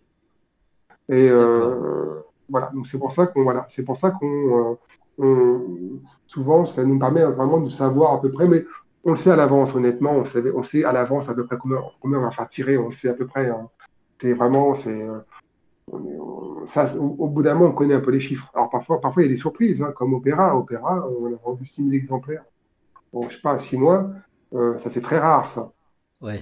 Voilà. La bonne surprise. On aimerait bien que ça- on arrive- on- Ah bah c'est de la- très bonne surprise, ça. C'est vraiment du. On est très content. Mais comme on a dit qu'il n'y en avait que, que 2000 et qu'on ne fait pas de repressage, après ça, on est un peu comme des cons, d'un coup, on n'en a plus. Donc d'un coup, on se dit, bah merde, si j'avais su à l'avance, euh, vraiment, je suis un peu con et tout ça. Voilà. Heureusement qu'on a gardé Nous, 60 franchement, pour les, fait- les mettre sur eBay. hein. pour les revendre, non, non, non, non. Mais, euh, mais euh, non, non, mais en plus, voilà, nous, c'est vrai que c'est important de, pareil, voilà, de pas gruger les gens. On en fait 2000, on en fait 2000. Voilà. On va pas en faire presser 3000 dans le dos des gens ou je ne sais combien. euh, voilà, c'est important. Ok, c'est carré, c'est carré. Euh, C'est clean. euh, Xavier, Oui, j'ai une autre question. Est-ce que vous avez une idée du budget global de, de, de vos éditions par titre? Et comment sont répartis les coûts, c'est-à-dire euh, entre, euh, entre l'achat des droits, de, de la copie, euh, pour tourner les, pour tourner les bonus euh, Comment, comment c'est réparti? Parce que j'imagine que les bonus font partie de, de- du budget global. Et euh, ça, je pense que le, le matériel pour le- la prise de son et d'image, bon, ça, c'est des coûts pérennes. Une fois que vous les avez, ça pose pas de problème. Mais par contre, euh, vous faites souvent des, des bonus euh, en Italie pour aller interviewer des, euh, des réalisateurs italiens ou des comédiens italiens ou des comédiennes italiennes. Je suppose que c'est à ce moment-là, c'est peut-être plus le prix du, du billet d'avion qui doit, euh, qui doit compter plus que le, que le coût du matériel qui doit être rentabilisé. Alors, déjà, on n'est jamais parti en Italie. c'est pas nous qui faisons les bonus en Italie, c'est une petite boîte qui s'appelle Fricanivore, qui est une boîte euh, amie. Euh, D'ailleurs, on, les cite toujours, hein. dès qu'on annonce un bonus italien, souvent on cite la boîte euh, qui fait ce, ce bonus. Donc, c'est Federico Cadeo, qui est un, un gars qui fait des bonus pour Arrow Video, Blonde Underground, euh, Mondo Macabro, un peu tout le monde, Camera Obscura. Et on le connaît depuis quasiment 16 ans, donc, euh, donc on a, on l'a connu même avant qu'il soit connu. C'est pour dire. Donc voilà, maintenant, et maintenant, voilà. Donc, euh, parce qu'on avait fait, on avait, on a à l'époque, il y a 16 ans, on avait produit, un- enfin, j'avais produit moi, avant chaque film, un petit bonus pour un Neo Publishing, qui était une interview de Franca Stoppi, l'actrice italienne, sur le, pour le film euh, Bio Omega de Joe D'Amato. Et euh, on l'avait rencontré à ce moment-là. C'était le traducteur, tout simplement. D'accord. Et euh, voilà. Donc après ça, il a fait tous les, voilà. Après ça, il a fait beaucoup de bonus pour Neo euh, pendant des années. et voilà. Donc le budget, alors le budget global, je, t'avoue franchement que c'est un peu chaque film. Hein, donc on on, on- on en sait jamais. on- Notre, comptable, maintenant, ma- maintenant on a un comptable, il nous dit souvent, mais il faut, faut calculer le, le chiffre d'affaires, patati patata, et je lui dis, on en a rien à foutre. Voilà.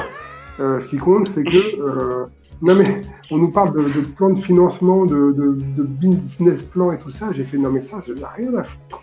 Ce qui compte, c'est qu'on ne soit pas découvert. C'est le principal pour nous. Voilà. Le reste, honnêtement, je sais, je sais pas vraiment combien. Je sais à peu près combien gagne une, édition. Je sais à peu près combien elle coûte, mais euh, au chiffre près, non, je sais pas. Euh, globalement, on peut dire que ça se divise un peu en, trois parties. Il y a euh, le coût des droits. Alors, je, dis ça il y a deux ans. Il y a deux ans, les droits, c'était entre 4 000 et- en moyenne, hein, 4 000 et 5 000 euros de droits, une moyenne. Il y avait environ 5 000 euros de développement, c'est-à-dire les bonus, euh, quand il fallait les faire en, quand fallait faire en Italie, les sous-titrages, bien sûr, qui coûtent cher à faire, tous ces sous-titrages, time codage. C'est quand il y a 3, heures de bonus, comme dans Maniac, ça coûte du, ça coûte du pognon.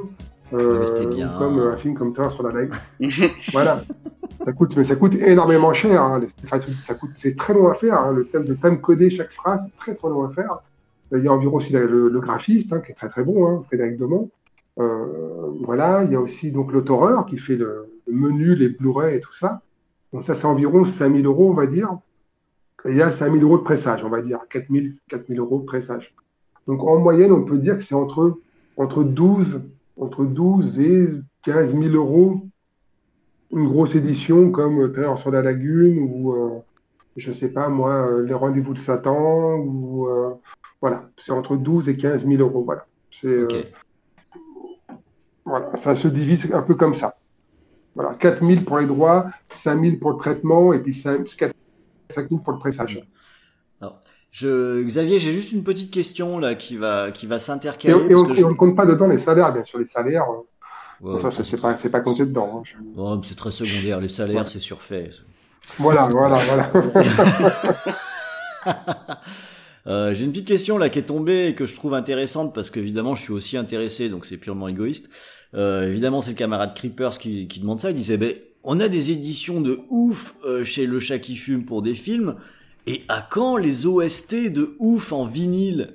Et ouais parce qu'on on- le chez les, les espèces d'accros qui achètent des Blu-ray à 30 balles, bah eh, il y a aussi les accros qui achètent des vinyles d'OST. Voilà c'est comme ça. Est-ce que c'est un truc que t'as que t'as envisagé ça? Faut vraiment être à 100% là-dedans.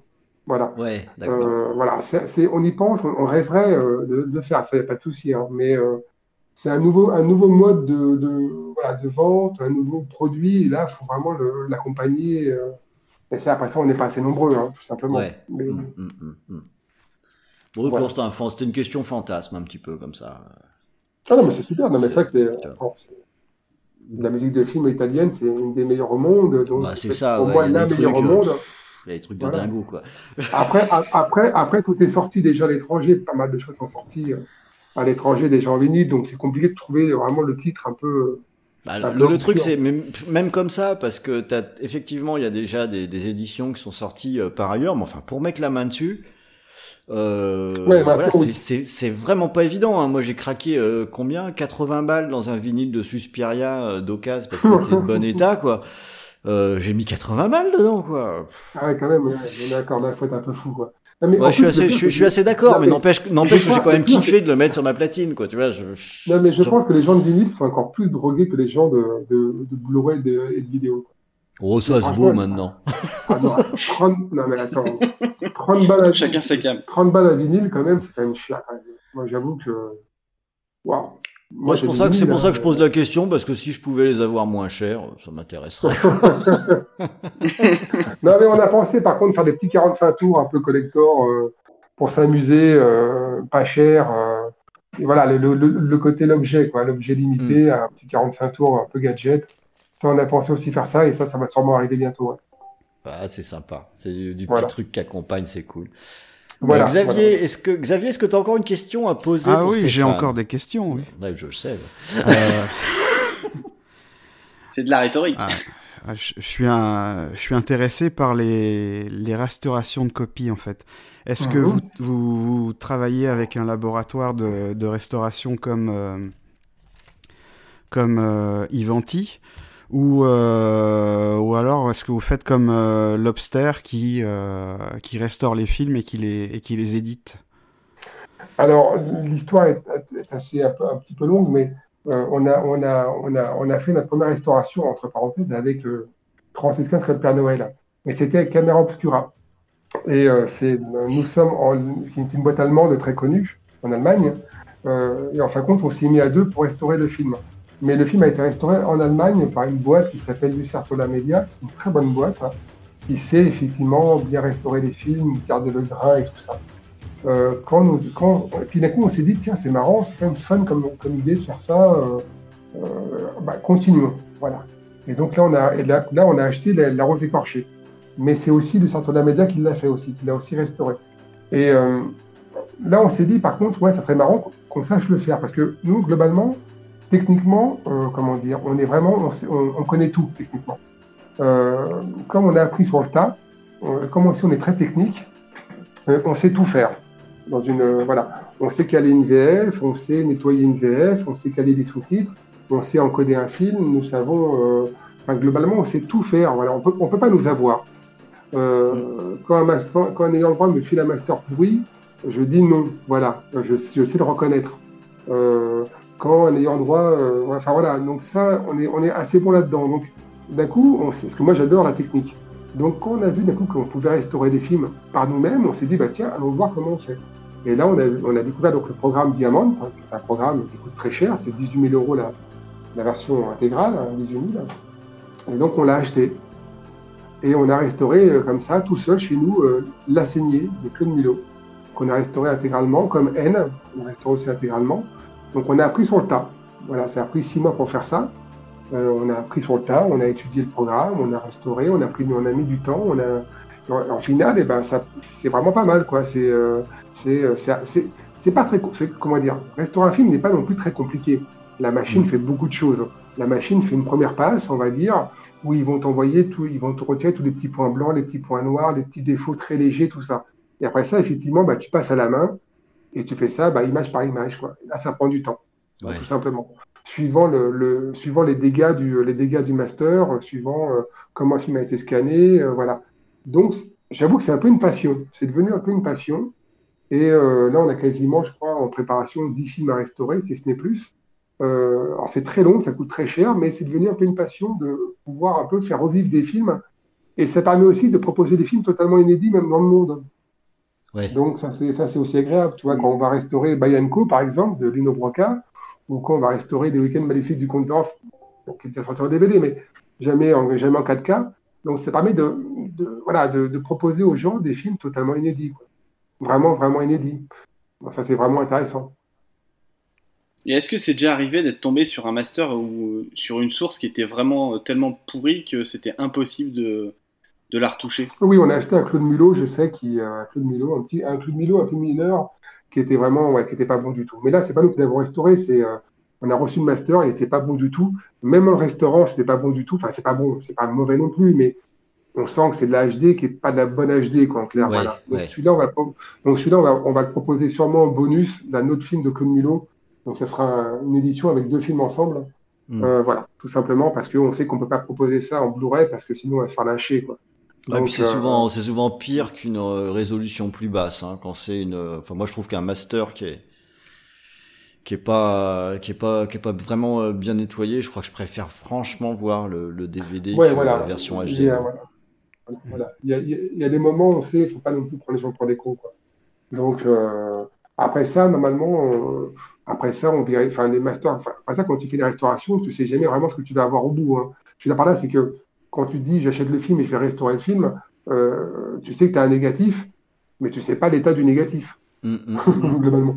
Ah, tu sais à peu près voilà. Heureusement, en France, on est assez, on est assez pro, donc les laboratoires comme Éclair ou LTC gardent des films correctement.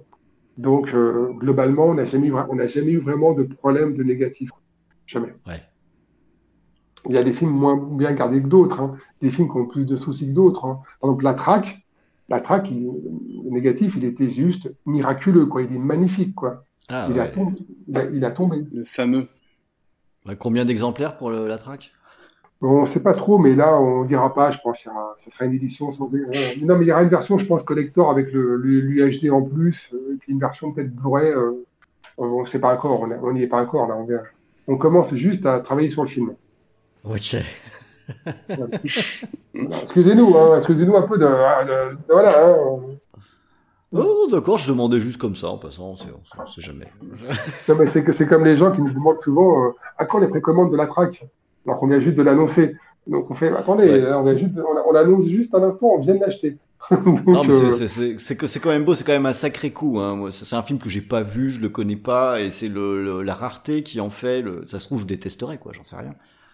Ah non, c'est un très bon euh, film, hein. ça pas Non, mais je, je, en fait, j'en doute pas, mais euh, là, pour le coup, euh, tout à l'heure, quand tu parlais de, aussi de créer un objet, là, c'est encore mieux, ça crée un événement, quoi. Alors je sais, c'est pas un événement qui fera l'ouverture du JT de TF1, hein, j'ai bien, j'en ai bien conscience, mais euh, mais euh, en, en, attendant, euh, l'air de rien, c'est la, la, curiosité, elle est ultra forte, quoi. Juste parce que ah juste parce que c'était pas possible, quoi. Donc il faut voir ce que c'est le truc. Même on a bien compris, hein, on a bien compris hein, sur Facebook, on a bien compris que les gens étaient chauds patates. Non, ça a été très long. Hein. Ça a, été, vraiment très très long pour avoir la traque. C'était l'histoire est vraiment toute bête. Hein. L'histoire est assez hallucinante. tout le monde le cherchait depuis des années ce film. Vraiment tout le monde. Et en fin de compte, un jour, j'ai un ami qui est un ayant droit, euh, que je connais bien, qui me dit Tiens, regarde, j'ai une petite liste de films là qu'un ayant droit me. Voilà, il a acheté des films il y a quelques années, là, 10-15 ans. Il ne sait pas quoi en faire, qu'est-ce que tu en penses? Voilà. Bon. Et puis je vois des films un peu bon, français, mais euh, pas de genre. Et en plein milieu, je vois marquer la traque. Et je fais non, c'est pas possible. Et je lui demande, c'est ce film-là et tout ça. Et il me dit, ouais, ouais, c'est bon, c'est la traque. Je fais non, tu te fous de ma gueule, quoi. Euh, et, en fin de compte, voilà, on a pu l'avoir comme ça, vraiment le hasard total absolu. Quoi. Bon, après, ça, s'est pris six mois après pour vraiment valider à 100% le, le contrat, de bien vérifier à 100% au niveau des mm. droits, si c'était vraiment clean à 100%. Comme c'était pas une traduction pourrie d'un geste franco. Euh, non, non, voilà, voilà, voilà. voilà, c'est ça. non, mais là, t'as peur. Hein. Quand, non, mais quand t'as, ça, t'as vraiment peur. Hein. Euh, c'est vraiment, voilà. Donc, euh, c'était très, très, très long à faire et, et, euh, et voilà, on a, on a eu, c'était cher par contre, hein, mais on l'a eu. Ah ouais, mais ça va faire son petit effet. Par contre, voilà, ce film-là, faut pas, faut pas que vous attendiez. Enfin, le Blu-ray, ça ne, ne sera pas 25 euros. Ce sera à 30 euros inévitablement, quoi.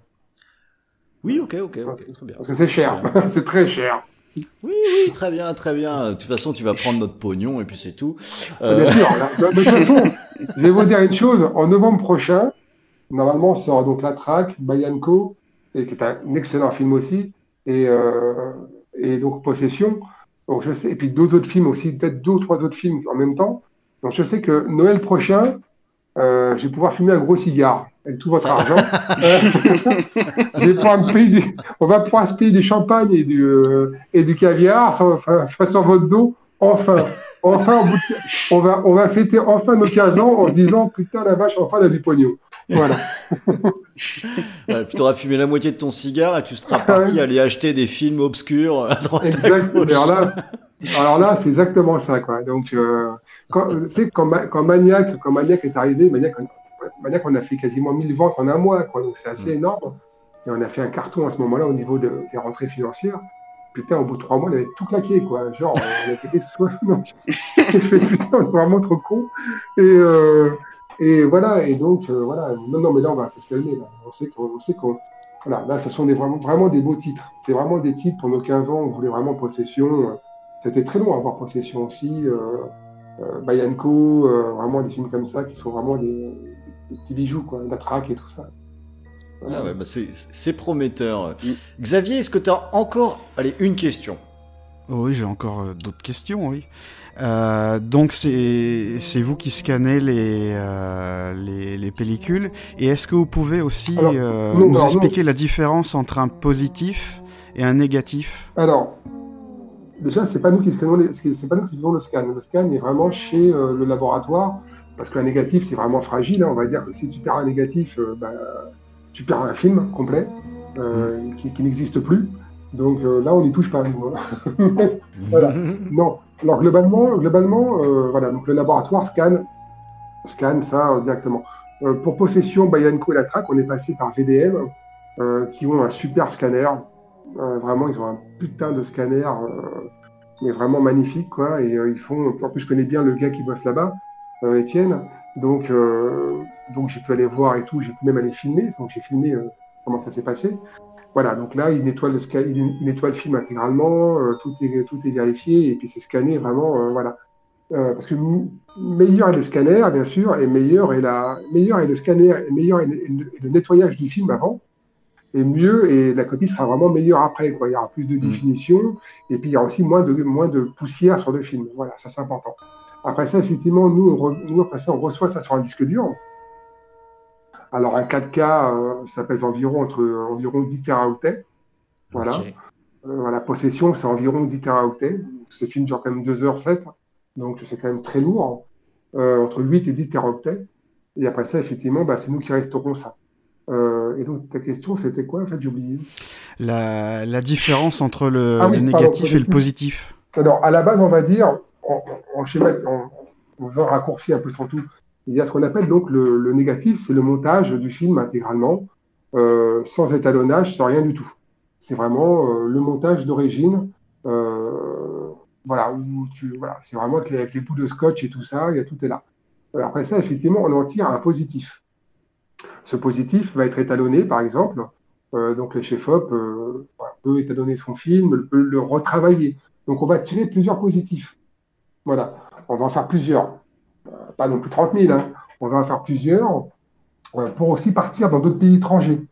Euh, par exemple, si, ben, voilà, si tu envoies un positif aux États-Unis, euh, pour que eux-mêmes font leur, leur propre montage, de la censure et tout, ils vont couper dans le, dans le positif. Et ils ne faut pas envoyer de positif aux États-Unis. Hein. Ils passent Ouais. pas la frontière. Oh, celle-là, elle est un peu. euh, Bon, je sais, je sais, je sais. J'en suis pas fier. Ouais. C'est la fatigue. Non. Et en fin, en fin de compte, euh, en fin de compte, euh, voilà, donc euh, le, le négatif, personne n'y touche. En fin de compte, la censure se fait après. Voilà. Et donc, par exemple, la censure ou les doublages se font après. Donc vraiment, quand, quand tu as ton positif, après ça, tu fais ce qu'on appelle un, inter, un internégatif.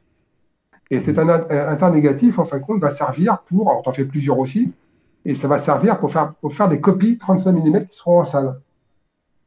Voilà. Donc, tu as quasiment, entre, entre le négatif et la sortie salle, on va dire, tu as quasiment trois générations. Tu as le négatif, l'interpositif, l'internégatif et la copie salle. D'accord. Voilà. Euh, voilà. L'internégatif, en- globalement, c'est vraiment le, le- la matrice, on va dire, pour, pour une copie sale. Euh, par contre, si un jour un mec te dit, euh, comme master, je n'ai qu'un internégatif, là, tu lui dis non, merci. Parce que souvent, euh, bah, les mecs, ils tiraient avec ça quasiment, je sais pas, moi, 400 copies, quoi. Donc, au bout d'un moment, l'internégatif, il est tout pourri, quoi. Il, il- il- il est usé, quoi. Il est usé de tous les côtés. hein. Donc, voilà. Le- L'interpositif, normalement, est assez bon. Voilà. Globalement, s'il n'a pas été trop utilisé, il est très bon. Euh, le négatif aussi est très très bon. Il y a beaucoup de boîtes qui disent qu'elles partent par le négatif, mais en fin de compte, elles partent, elles partent de l'interpositif. Euh, c'est pas pareil, mais c'est quasiment pareil, on va dire. Entre, voilà, voilà. Mais voilà. Donc, c'est euh, voilà, il y a, y a- voilà un peu le, la différence. Le négatif, c'est vraiment l'image brute. Ok. Sans retouche.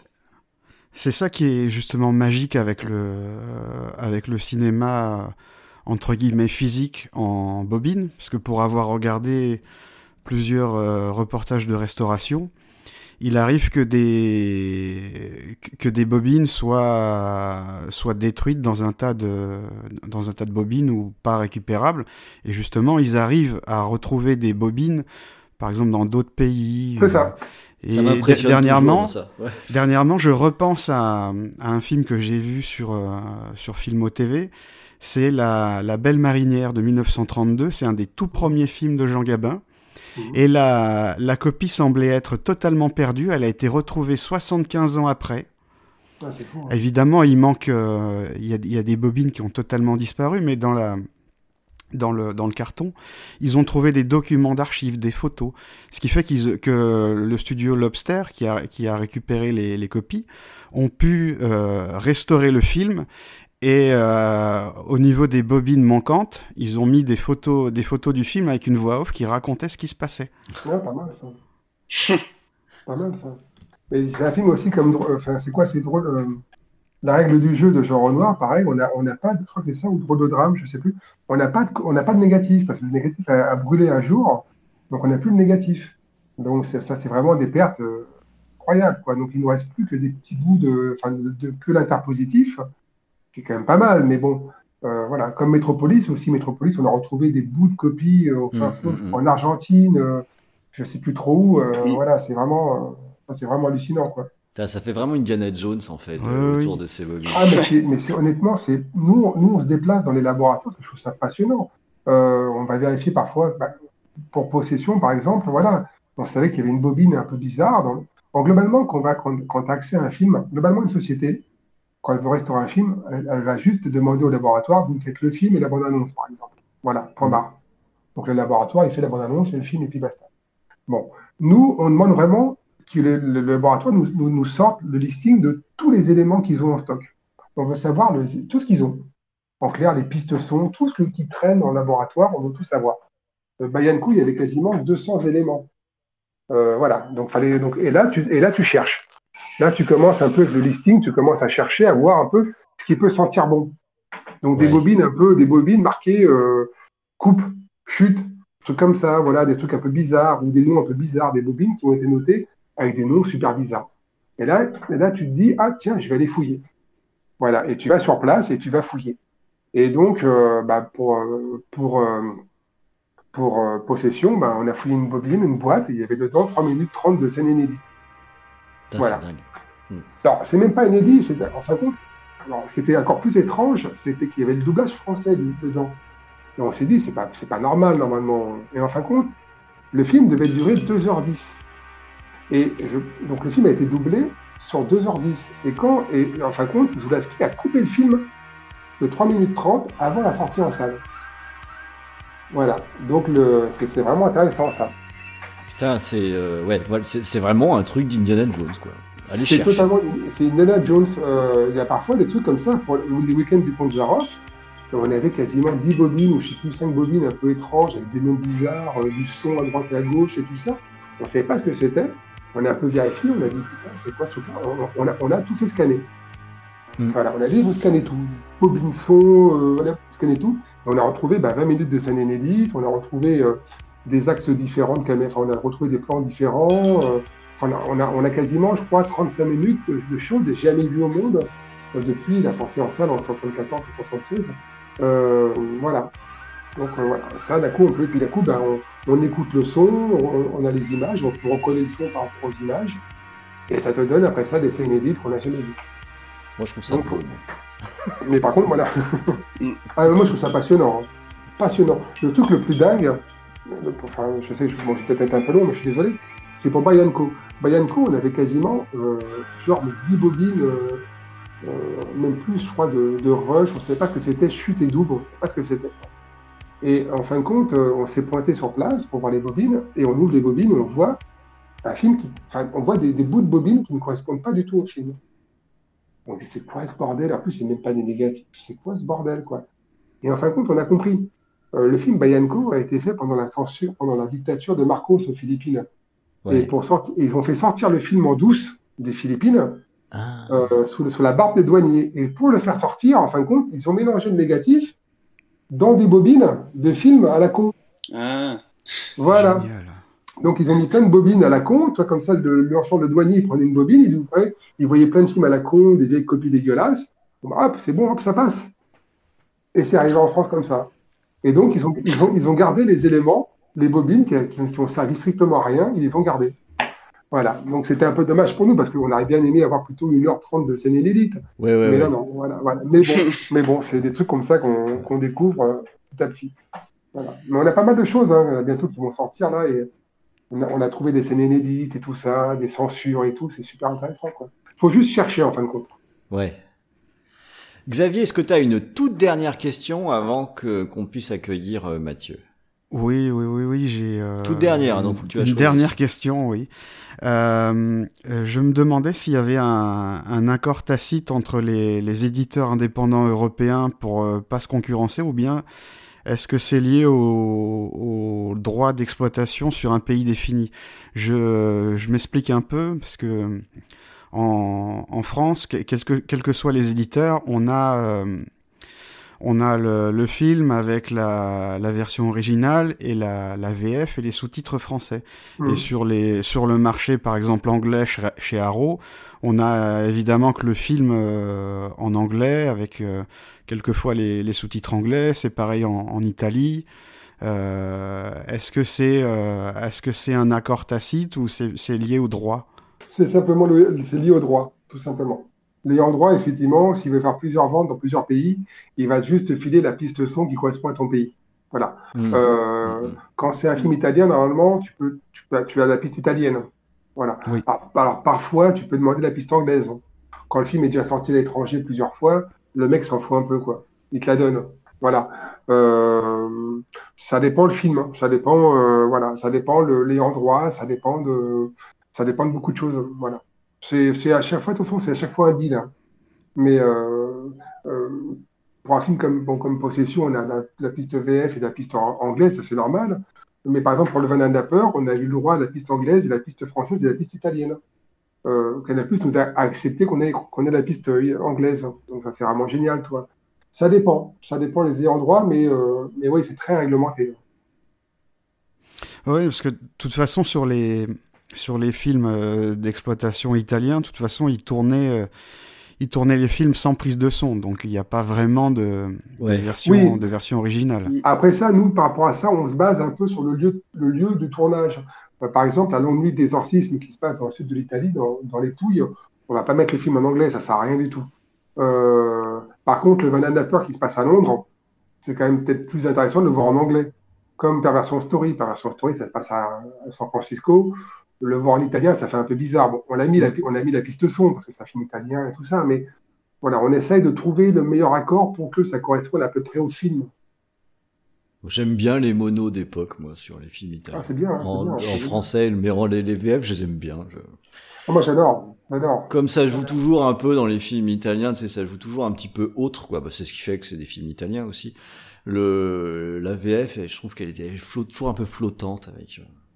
Bon, voilà, je, raconte ma vie, là, pourquoi j'aime bien les films italiens. Bon, tout le monde Non, mais on faisait, on, faisait, on, Mais je- faisait, on, faisait, on faisait- on faisait des belles VF à l'époque. euh. Ah, je, je crois que quand tu, parles, quand tu parles de doublage, tout à l'heure, on a calé le, la piste anglaise de Bacchanal sexuel, un film de Jean Rollin, parce qu'on a retrouvé la piste, on a, on retrouvé la piste, la piste anglaise quand même, qui n'est même pas sur le DVD euh, qui était sorti aux États-Unis à l'époque. Et je n'ai jamais vu un doublage aussi euh, putain, mais hallucinant que ça. quoi. C'est vraiment, on sent, on sent que les mecs n'en ont rien à foutre. On sent vraiment que les gens, ils, doublent le film, ils en ont rien à péter. C'est à peine calé sur les- la, c'est à peine calé sur les- les- la bouche des gens. Enfin, c'est, euh, oh, à l'époque, c'était n'importe quoi. Bon, écoute, Xavier, euh, je te remercie d'être venu, euh, d'être venu avec nous. Je te remercie pour euh, tes, tes, tes questions très intéressantes. Euh, Tu, tu devrais en faire ton métier, d'ailleurs. Euh, et euh, et c'est euh, Mathieu maintenant qui va qui va nous rejoindre. Et euh, le temps que Mathieu nous rejoigne, j'en profite pour dire que nos auditeurs continuent à vouloir faire leurs courses. Hein. On a de la demande chez euh, Le Chat qui fume pour du HK. Euh, là, on a Island of Death qui est réclamé chez euh, Le Ah Chat oui, qui fume. on l'a on l'a- on l'a voulu celui-là il, y a- il y a quasiment 10 ans celui-là. Mais c'était un peu cher. hein. C'est- C'était un peu cher. Voilà. Ouais, bah il y a des clients manifestement hein, sur. euh, C'est ceux qui aiment bien sur des poules, hein, c'est ça. C'est sympa, ouais, ce c'est c'est notre ami euh, de- notre ami corse qui demande ça. Alors c'est pour qu'il demande un film qu'il a pas. ouf. Ouais. Bah, je connais bien Dominique, hein, donc ça va. Hein. Voilà. Ah bon, ok, très bien. Tout le monde se connaît, c'est parfait. Mathieu, est-ce que Ah, tu c'est ah, nous c'est as... lui, qui demande- ah, c'est lui qui demandait ça? Ouais, c'est lui qui Ah demande ouais, ça. d'accord. Euh, On reconnaît bien les pervers quand même. Ouais, je suis bien, je suis bien d'accord. Bon, non, je vais pas dire ce genre de choses parce que je suis un peu dépendant des fois de ces services quand on cherche des trucs. D'accord. Euh, euh, Mathieu, est-ce que tu es avec nous? Je suis là. Parfait, excellent. Hello. Salut tout le monde. Salut, salut, salut. Salut Stéphane. Salut, salut. salut. Alors, euh, Mathieu, est-ce que tu peux te présenter euh, en quelques mots? Oh, en quelques mots, euh, bah, je tiens la chaîne YouTube euh, qui s'appelle Le Coin du Bis, qui parle, euh, bah, qui parle de cinéma bis. Et euh, je travaille dans un magasin de DVD depuis un petit peu plus de deux ans maintenant, à Lyon. Et précédemment, j'avais donc un vidéoclub où je tournais en fait mes, euh, mes vidéos. Et j'ai fait ça pendant cinq ans. Alors, je, je précise vite fait en passant, je crois qu'on en avait déjà parlé sur Facebook, la, la chaîne Facebook, la chaîne YouTube Le Coin du Bis, l'excellente chaîne YouTube Le Coin du Bis que je recommande très très chaudement. Merci, merci. Voilà, c'était le moment euh, les chouilles, mais c'est vraiment bien. ça fait du bien. Avec, avec une interview de nous quand même dessus. Hein, donc, euh, Ouais, ouais, ouais, exact. Une interview qu'on avait fait il y a, je crois, il y a deux ans et demi en arrière. deux, ans, deux ans et demi, ouais. Ouais. C'est ça. Où je- Ouais, je- C'était intéressant. ouais. C'était cool, ouais. Puis surtout, je me rappelle que quand euh, je t'avais interviewé avec euh, avec mon pote, avec Quentin, euh, je t'avais posé des questions par rapport euh, à pas mal de choses, et notamment sur la track, où je me rappelle très bien de ta réponse, c'était celui-ci, on l'aura jamais, c'est impossible, Euh, c'est un enfer, euh, on a abandonné, c'est- Warner, Warner ils nous font chier, on n'en peut plus. Et euh, on avait embrayé en fait sur les, les films qui moi m'intéressaient à l'époque, c'était tout ce qui était exploitation. Et je t'avais posé des questions justement par rapport à tout ce que je voulais voir, donc les Next of Kin, euh, les euh, Long Weekend, les Fair Game, enfin tous ces films-là. Et tu m'avais dit non, c'est trop compliqué, c'est en Australie, les droits ils sont là-bas, c'est le bordel et tout. Et je me rends compte que deux ans plus tard, pouf, bah t'as tout sorti. Donc je, je- Oui, parce qu'en fin de compte, pardon, pardon, je t'ai je t'ai coupé. excuse-moi. non, non, je, je disais que, enfin, il y a, y a, je, je pense qu'il doit y avoir un pattern ou quelque chose. Donc, euh, la prochaine interview qu'on va faire, je vais arriver avec une liste et tu, tu vas me dire non, tu vas me dire non, non, non et non, et deux ans plus tard, poum, on va les avoir. Donc ça, c'est parfait. Alors, les, notes- alors, les Ah. diables, tout ça, la Voilà. Noire et tout. Exactement. Vendel et tout ça. Non, mais tu notes, Mathieu, qu'on a déjà demandé Ouais. pas mal de choses là, donc on Ah verra dans vu, deux ouais. ans. hein. Non, mais c'est vrai, c'est vrai que les films australiens ont été tous restaurés par Umbrella. Ouais. D'un coup, c'est venu, d'un coup, c'est venu comme ça. Euh, nous, je sais qu'on les a, on les a achetés très vite et on a grillé tout le monde sur Paris. Euh, Nest of King et tout ça, parce que c'était très, très, très, enfin, c'était assez demandé. Euh, et ça arrivait comme ça d'un coup. Euh, donc, puis la track, en fin de compte, c'était pas du tout Warner qui avait les droits. Warner n'avait pas les droits vidéo du film, Ah, simplement. Donc voilà, donc, on, a, on trouvé ça différemment. Et voilà, donc parfois, les trucs, voilà, c'est vrai qu'en un an, tout peut changer. C'est très bizarre. hein. Ouais. Alors, peut-être que Branded va sortir d'ici un an, on ne sait pas. Ce serait cool ça, tiens. Euh, le- Euh, donc euh, Mathieu, là c'était aussi intéressant d'avoir euh, d'avoir ton retour parce que toi t'es finalement euh, en, en première ligne avec bah, avec des, le, le client final, j'ai envie de dire, Ouais. en, en boutique. Et puis dans ta boutique, on peut dire tout de même que le, le genre est plutôt bien représenté. Il est bien, Enfin. il est bien représenté. Je n'ai pas, par contre, du chat qui fume. On peut les trouver dans plusieurs boutiques à Lyon, mais pas pour le moment dans la mienne. Euh, le truc, c'est que euh, si vous voulez, en fait, à Lyon, il y a la boutique de Gilbert Joseph dont on parlait tout à l'heure, où là, il y a un meuble euh, dédié en fait euh, au chat qui fume. Quand... Un petit peu à gauche. Ouais, voilà. euh, Quand... on rentre dans la boutique, c'est un petit peu sur la gauche, à côté de la caisse. Là. Ouais, ah ouais, quand même, c'est bien. cool. Et, euh, ouais. et du coup, non, non, j'y suis, euh, j'y, enfin, j'y passe quasiment toutes les semaines. Et, euh, et tout à l'heure, on parlait de Fair Game justement, qui était euh, quasiment épuisé. Euh, en l'espace de deux, trois semaines, on est passé de 10 exemplaires à 2, je crois. Enfin, vraiment, il en reste plus des masses. Donc, ouais, ouais, vraiment, il y a une demande par rapport à ça. Moi, dans mon magasin, où là pour le coup je suis juste simple employé, je suis pas du tout, euh, je, suis- pas le gérant. Euh, Il y a un coin dédié en fait au cinéma de genre.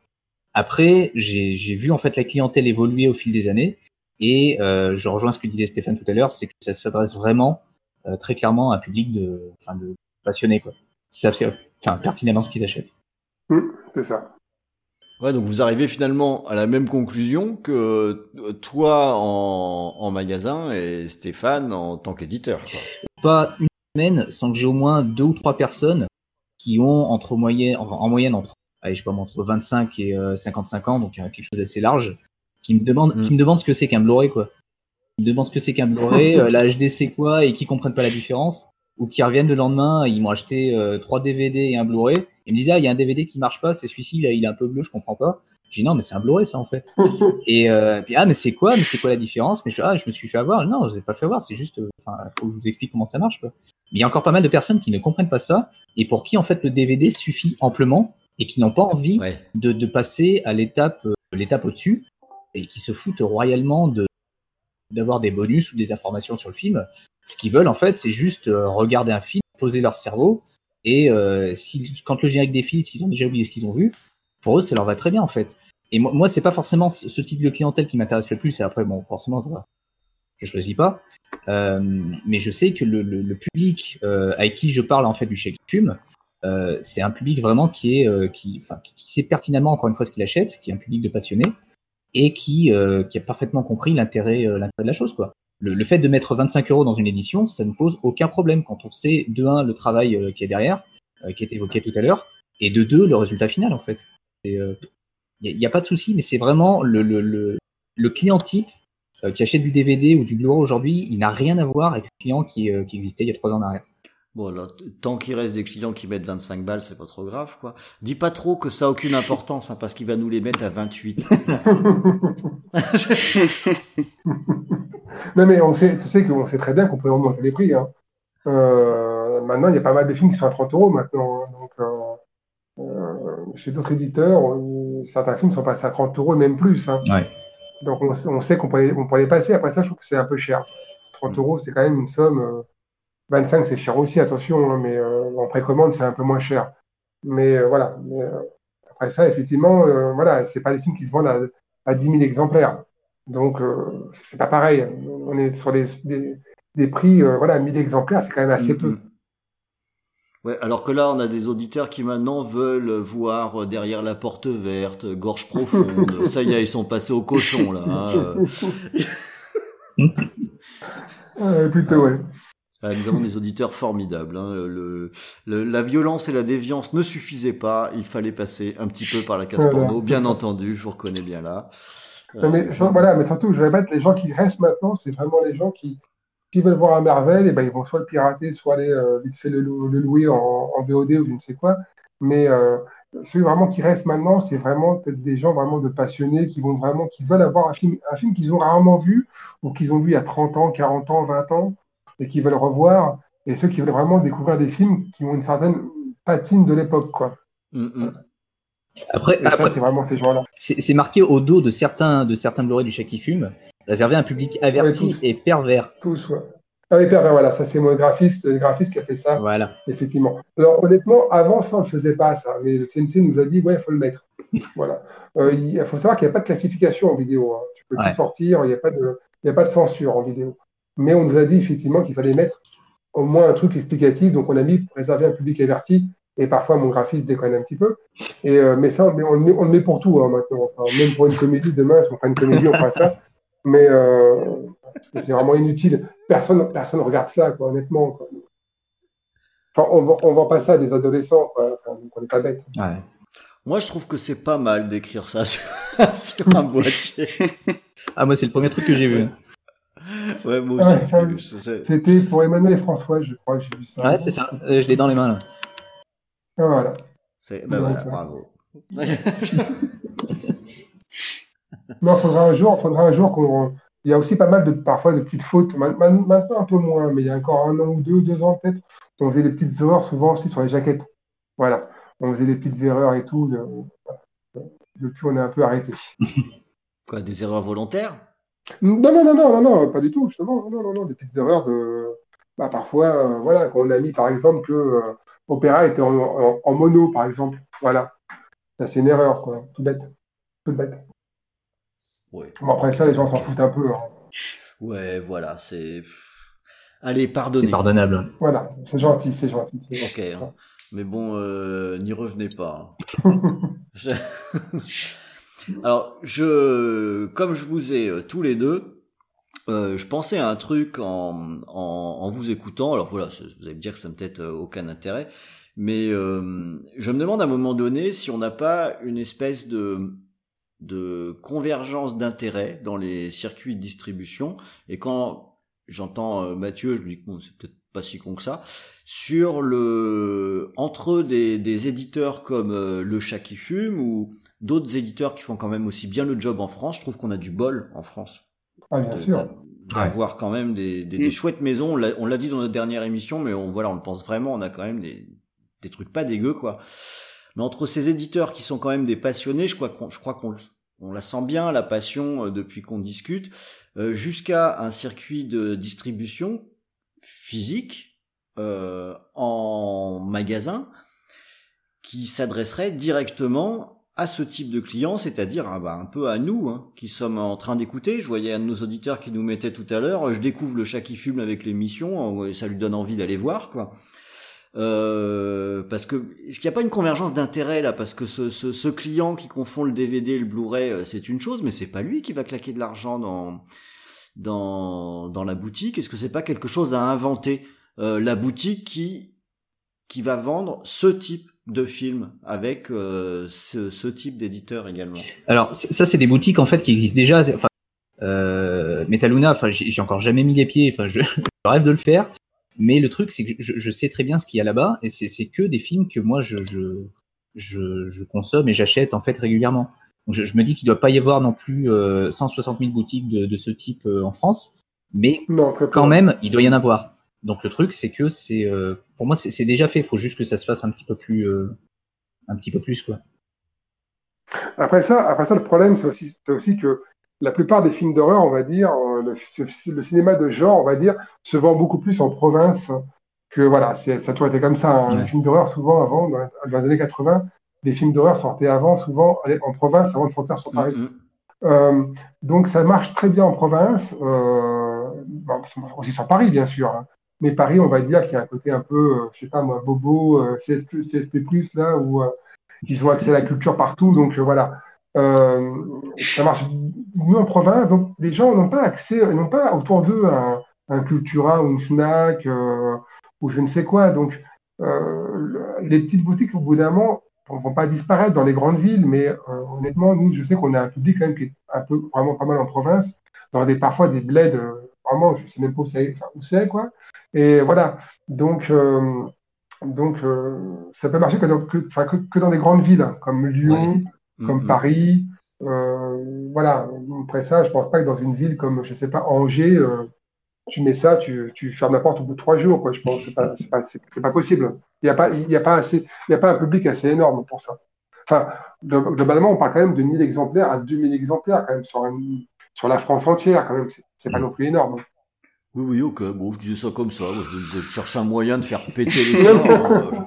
Je- Non, mais moi, ça fait, par exemple, moi, ça fait des années que je, que je dis aux éditeurs déjà de se barrer de leurs distributeurs déjà. Je dis, mais les mecs, arrêtez d'être en Fnac, euh, vous faites avoir et tout ça. euh, euh, barrez-vous de votre distributeur. Maintenant, Spectrum Film, qui est une très bonne boîte Spectrum, euh, qui fait plutôt des films, Hong Kong, euh, des films de Hong Kong et tout ça, lui a arrêté avec la distribution et euh, il est très content. très, très content. Mm, mm, mm. Voilà.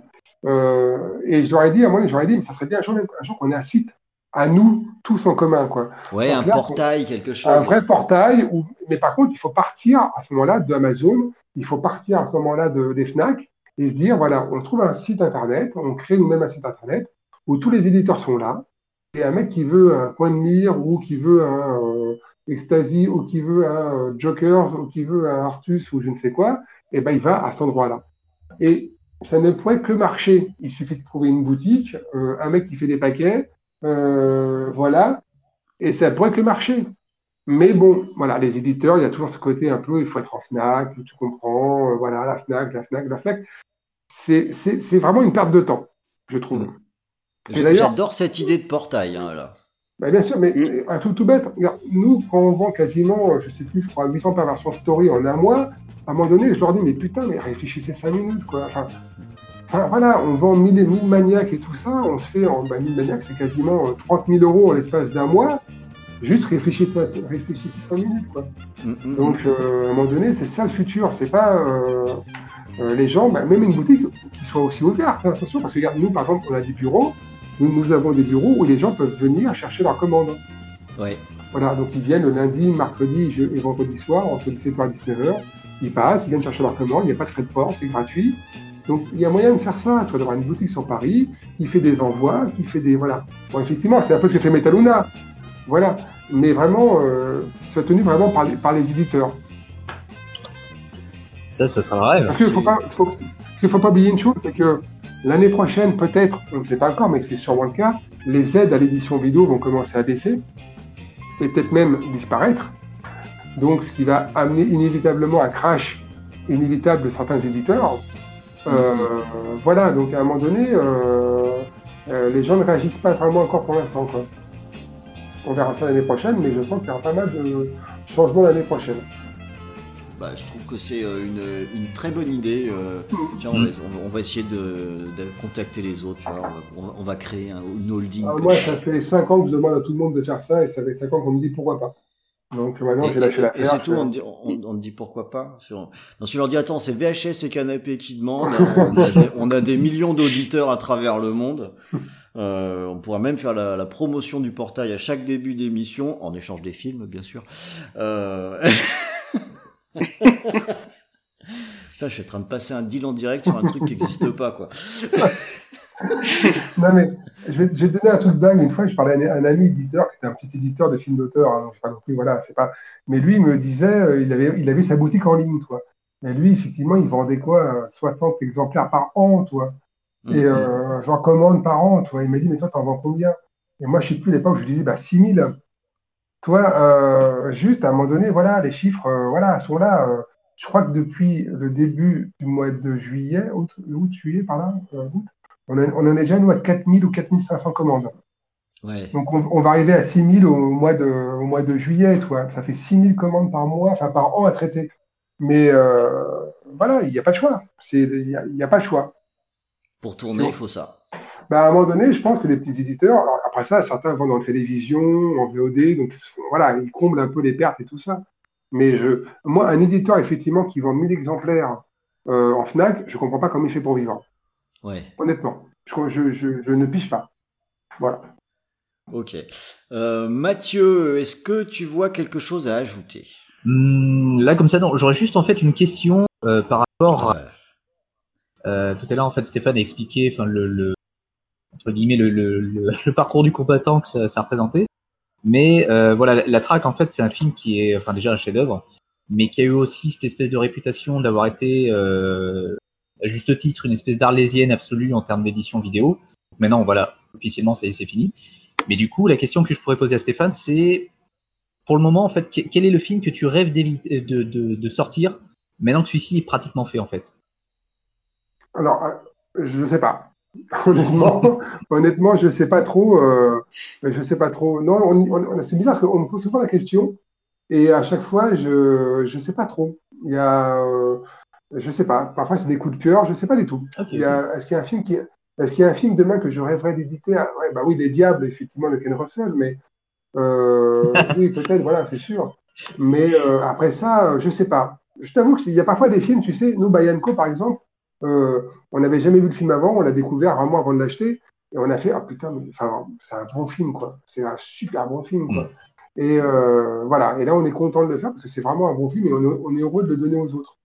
Après ça, euh, je sais pas. Et en plus, honnêtement, comme je t'ai dit, enfin, comme j'ai dit tout à l'heure, c'est tu sors maniaque, on est content comme des puis le film, tu dois l'oublier très vite parce que sinon, tu dois passer un autre film à côté, toi. Donc, tu es très heureux quand tu l'achètes. Tu es très heureux, un peu moins, on va dire, quand tu commences à bosser dessus, vu le boulot. Et puis dès que ça sort, bah, tu passes à autre chose. Donc d'un coup, c'est un perpétuel renouvellement, en fin de compte. Ouais. Donc on a donc, donc j'ai pas de film préféré euh, pour l'instant, non, non, je sais, j'ai pas ça. Vibro Boy. Donc, je ça, vient, ça vient de me traverser l'esprit comme ça. Je, Ah ouais, je vais peut-être l'enlever. Je vais peut-être l'enlever au montage là, de ce truc. là. C'est pas normal de penser à ça en premier. Je... Non, mais c'est un super... En plus, c'est un super film. C'est un super film. Moi, je, ouais, je l'ai vu au cinéma, moi. Allez, Ah, c'est le bien, moment, ça. le moment vieux. J'ai vu ça au cinéma. Ouais. C'est l'époque. Il y, a, il y a pas très longtemps, on nous a parlé du film, euh, comment ça s'appelle, le film de Boukrieff, la Lune froide. Voilà. Parce que Boukrieff, effectivement, cherchait euh, un mec pour restaurer son film et tout ça, qui appartient à Gaumont et tout. Donc Gaumont va peut-être le faire. Mais voilà, donc c'est la même période, quoi. Donc il y a, encore plein de films à redécouvrir encore, qui sont pas sortis depuis des années ou qui ont été maltraités, on va dire. Ouais, il y a sans doute encore euh, encore du job. Bon bah, on va arriver euh, le, on va clôturer euh, cette émission. Tiens, j'invite euh, Mercrine et Xavier à se démuter pour venir nous dire au revoir, un, un au revoir collectif, parce que j'ai envie de qu'on soit festif euh, aujourd'hui. Ouais. Euh, en tout cas, euh, Stéphane, je te remercie sincèrement d'être d'être Bah, merci venu à vous, hein. Euh, j'ai vu dans tout le fil de discussion que je surveille de- du coin de l'œil euh, pendant qu'on discute que manifestement euh, tout le monde t'a trouvé très intéressant, donc très bonne nouvelle. C'est gentil. C'est un connard, c'est un connard, mais il est intéressant. C'est ça. ouais, c'est ça, c'est ça. Là, d'ailleurs, ah, bon, ah oui, effectivement, j'ai vu ça. J'ai dit, mais quel con. Mais par contre, par contre, on aime bien l'écouter. Non, mais par contre, je rebondis sur une chose tout bête avant que tu. C'est que tu as dit tout à l'heure un truc vraiment très intéressant, c'était que effectivement, on a tendance en France, on voit sur certains forums un peu, à dénigrer les éditeurs français, alors que honnêtement, euh, quand on voit qu'en Angleterre, ils vendent quasiment 5000 exemplaires d'une version collector, euh, 10 000 exemplaires dans la version simple et tout ça, franchement, je trouve qu'en France, avec des, éditeurs qu'on a, euh, qui arrivent à vivre, euh, à continuer de travailler pour des films qui sont vendus entre 1000 et 2000 exemplaires, Artus, Ecstasy, Uncut, euh, Carlotta, Wildside, euh, tout, ce, tout cela, quoi, Mir et tout ça, ça a quand même de la gueule. hein. Je trouve qu'en France, Ouais. euh, ça a quand même de la gueule. Alors, C'est vrai. on a, bah, je rebondis du coup. Tant pis, je clôture pas tout de suite parce que euh, on a là, on- alors le- nos auditeurs, on commence à le savoir. euh, J'ai pas non plus que 25 ans et euh, moi, pendant longtemps, je faisais partie de ces gens qui bavaient devant les éditions allemandes, notamment. Où ils avaient euh, énormément de choses et où euh, c'était difficile de trouver euh, beaucoup de films en, en sortie française. Et on le dit très souvent sur VHS et Canapé, nous c'est quelque chose qu'on soutient très fort. Les éditions qui sont qui sont produites en France, on a des boîtes qui sont super. Euh, ça et, et notamment parce que les éditions sont de très bonne qualité. On a un, un matos qui arrive, euh, qui est bien. On n'a pas à rougir maintenant à aller chercher un import de je ne sais où pour euh, pour voir un film. On a des trucs qui sortent chez nous qui sont formidables.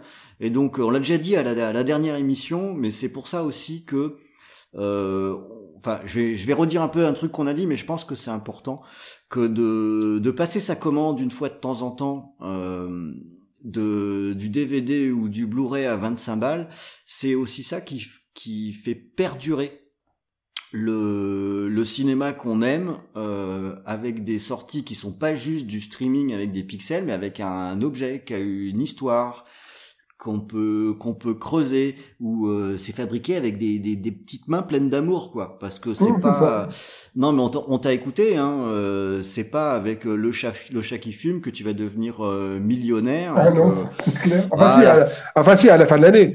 Grâce à oui, à la fin de l'année. mais, bon, mais ap- après trois semaines, une fois que tu auras éclusé les Ouais, et, les- la coke, ce sera terminé. Bon. Ouais. donc, donc, quelque part, non, on a, on quand même des éditeurs qui sont passionnés et nous, c'est aussi notre job, en quelque sorte, en tant que qu'amateur, si on veut continuer d'apprécier, de soutenir. euh, de soutenir ça. Alors on l'avait dit aussi, on, on certes on peut pas tout acheter, c'est pas possible, on n'est pas riche comme Crésus ou mais il faut participer à ce système, sinon il y en aura plus. Bah, pour ajouter quelque chose, tu as entièrement raison. Pour ajouter, c'est que nous, on est revenu il y a 5 ans environ avec le Venin Napper. Et tu vois, en 5 ans, on a pas mal évolué, on a pas mal grandi. Maintenant, on est passé à la restauration. Le fait de passer à la restauration a- vient aussi que les gens ont acheté nos éditions avant. La track euh, a pu être achetée parce qu'effectivement, des gens avant ont acheté nos éditions. Donc, euh, en, partici- en participant à, l'achat de des éditions des éditeurs, bah, ça leur permet comme ça d'acheter d'autres films de plus en plus gros, de, de restaurer des films. Et honnêtement, il y, a- très très peu de petits éditeurs en France. Il y en a quasiment, que nous, quasiment Pilobster. Bon, Lofter touche des aides du CNC, mais euh, pour ça, mais qui resteront, qui resteront des films, toi. Euh, Ça, c'est grâce aussi à ceux qui vont acheter avant bah, nos films comme Maniac et tout ça. euh, voilà, on a pu, on peut acheter la, la track à cause de ça, tout simplement. C'est une montée en puissance qui est faite grâce à tous les, à tous les acheteurs. Et puis, alors, moi, je veux juste rajouter un point. Euh, c'est, on parle de tous les éditeurs et il y a un point qui avait été souligné et que je veux ressouligner, c'est que en tant que, en tant qu'acheteur, j'ai pas l'impression qu'on se fout de ma gueule. Ouais, C'est-à-dire que je sais que je vais avoir une qualité, euh, que ce soit sur le travail de l'image, sur le packaging, sur les bonus, sur le travail qui est fait. Je sais que euh, c'est pas quelque chose qui va être fait par-dessus la jambe, et donc c'est vrai que ça, ça donne encore plus envie de, de souligner et de récompenser en fait le travail qui a été fait euh, par, par tous. Ouais, voilà. Oui, oui. Oui, mais toi, un truc tout con, quand, quand nous, on va trouver Anita Strindberg pour le Van Dapper, Ida Gali pour l'assassin, euh, pour l'assassin, euh, non, pour, oui, pour l'assassin non, je sais plus Ida Gali pour qu'on a trouvé, euh, non, pour le, le fascisme tragique, quand on retrouve ces actrices-là de l'époque et tout ça, pour nous, c'est vraiment important, toi. Et malheureusement, parfois, les gens oublient que ces bonus-là, c'est pas si facile à avoir, toi. Retrouver Anita Strindberg, c'est la classe. Il y a eu une interview dans le monde, c'était pour nous, quoi. Donc, euh, donc tous les bonus en France, c'est vrai sont pas mal, sont vraiment créés. euh, Enfin, c'est super important, quoi. Voilà, nous, on essaie d'en faire un maximum, de retrouver même des techniciens, euh, parce que voilà, il faut essayer de tout, que ces gens-là parlent, hein, parce que ces gens-là n'ont jamais été interviewés de leur vie, quoi. Ouais. Ça, c'est super impor- important. Pour Claude Mulot, on a retrouvé le caméraman de Claude Mulot. Voilà, le mec, il a vécu sa vie avec Claude Mulot jusqu'à sa mort. bah, ça, c'est super important, quoi. Parce qu'en France, je, moi, je suis un peu long, mais euh, je suis désolé, mais en France, malheureusement, le cinéma de genre a été un peu boudé par la. En France, on a créé les Césars en 75 ou 76. euh, on a décidé qu'en France, le cinéma de genre, c'était de la merde, clair, point barre. Et euh, que donc, il fallait mettre un peu de côté, puis point barre, puis on n'en parlait pas. Donc la presse l'a un peu, l'a un peu snobé, euh, les Césars ou les autres l'ont un peu snobé, alors qu'aux États-Unis ou en Angleterre, le cinéma de genre, la Hammer, c'est connu depuis euh, 50 ans, quoi. Euh, en France, en France, il y a un côté un peu de dénigrer ce cinéma-là. Et euh, petit à petit, effectivement, ces gens-là qui ont bossé dedans, malheureusement, on leur a jamais donné la parole. Et le but des éditeurs français, des, comme nous, Ecstasy, tout ça, je pense, enfin, bon, il fait pas trop de français, mais, mais nous, c'est vraiment de dire qu'en France, il y a un cinéma de genre et d'exploitation qui n'est pas parfait, on est d'accord, mais au moins qui, qui n'a pas à rougir de, de ce que font, enfin, par rapport aux autres. Et Il y a des choses en tout cas, de toute façon. il y a des choses à montrer, voilà. Il y a des choses à voir. Et, euh, et c'est super important. Et c'est ça aussi qui plaît aux gens, je pense aussi. Voilà. C'est que d'un coup, voilà, on- on- maintenant, on a, on a plus honte. Non seulement nos éditions, je parle pas, je parle pas que des nôtres, hein, marchent mieux que certains grands classiques. Enfin, on vend, je, je suppose qu'on vend nous plus qu'un Godard, par exemple. Euh, donc on est heureux, voilà. Euh, pour- toi, un, truc, un truc tout con. euh, quand, quand La Rose écorchée est sortie en France, en UHD, il y avait simplement que trois deux réalisateurs français qui avaient eu droit hein, des années 70 à, à- à leur film en UHD. C'était euh, Georges Georges Lautner pour Les Tontons Flingueurs, euh, Robert Dreyco pour le, pour le Vieux Fusil, et donc Claude Mulot pour La Rose écorchée. Et ben ça, et ben ça, on en est fiers. C'est con à dire, hein, mais ça, on en est fiers. Non, non, mais c'est légitime. Voilà. Tout à fait. Écoutez, Donc, messieurs. faut pas, faut pas, faut pas rougir. La France n'a pas à rougir par rapport au reste du monde. Voilà. Maintenant, maintenant- absolument. Maintenant, maintenant, je me tais. Non, mais parce qu'après, moi, je t'avais promis que c'était deux heures et tout. Alors, euh, si on dépasse, tu vas me dire on peut pas le croire et ça, ça va pas du tout. Euh, non, mais messieurs, voilà, je voulais euh, donc à nouveau beaucoup remercier Stéphane d'être venu, d'être venu avec nous. Euh, je voulais également remercier tous les participants. Donc, euh, merci Mère Green d'être venu avec nous également ce soir. Euh, T'es revenu pour dire euh, Ouais, je suis revenu. Euh, je voulais remercier le chat qui fume pour attiser ma curiosité et VHS et Canapé pour me faire revivre mes 15 ans.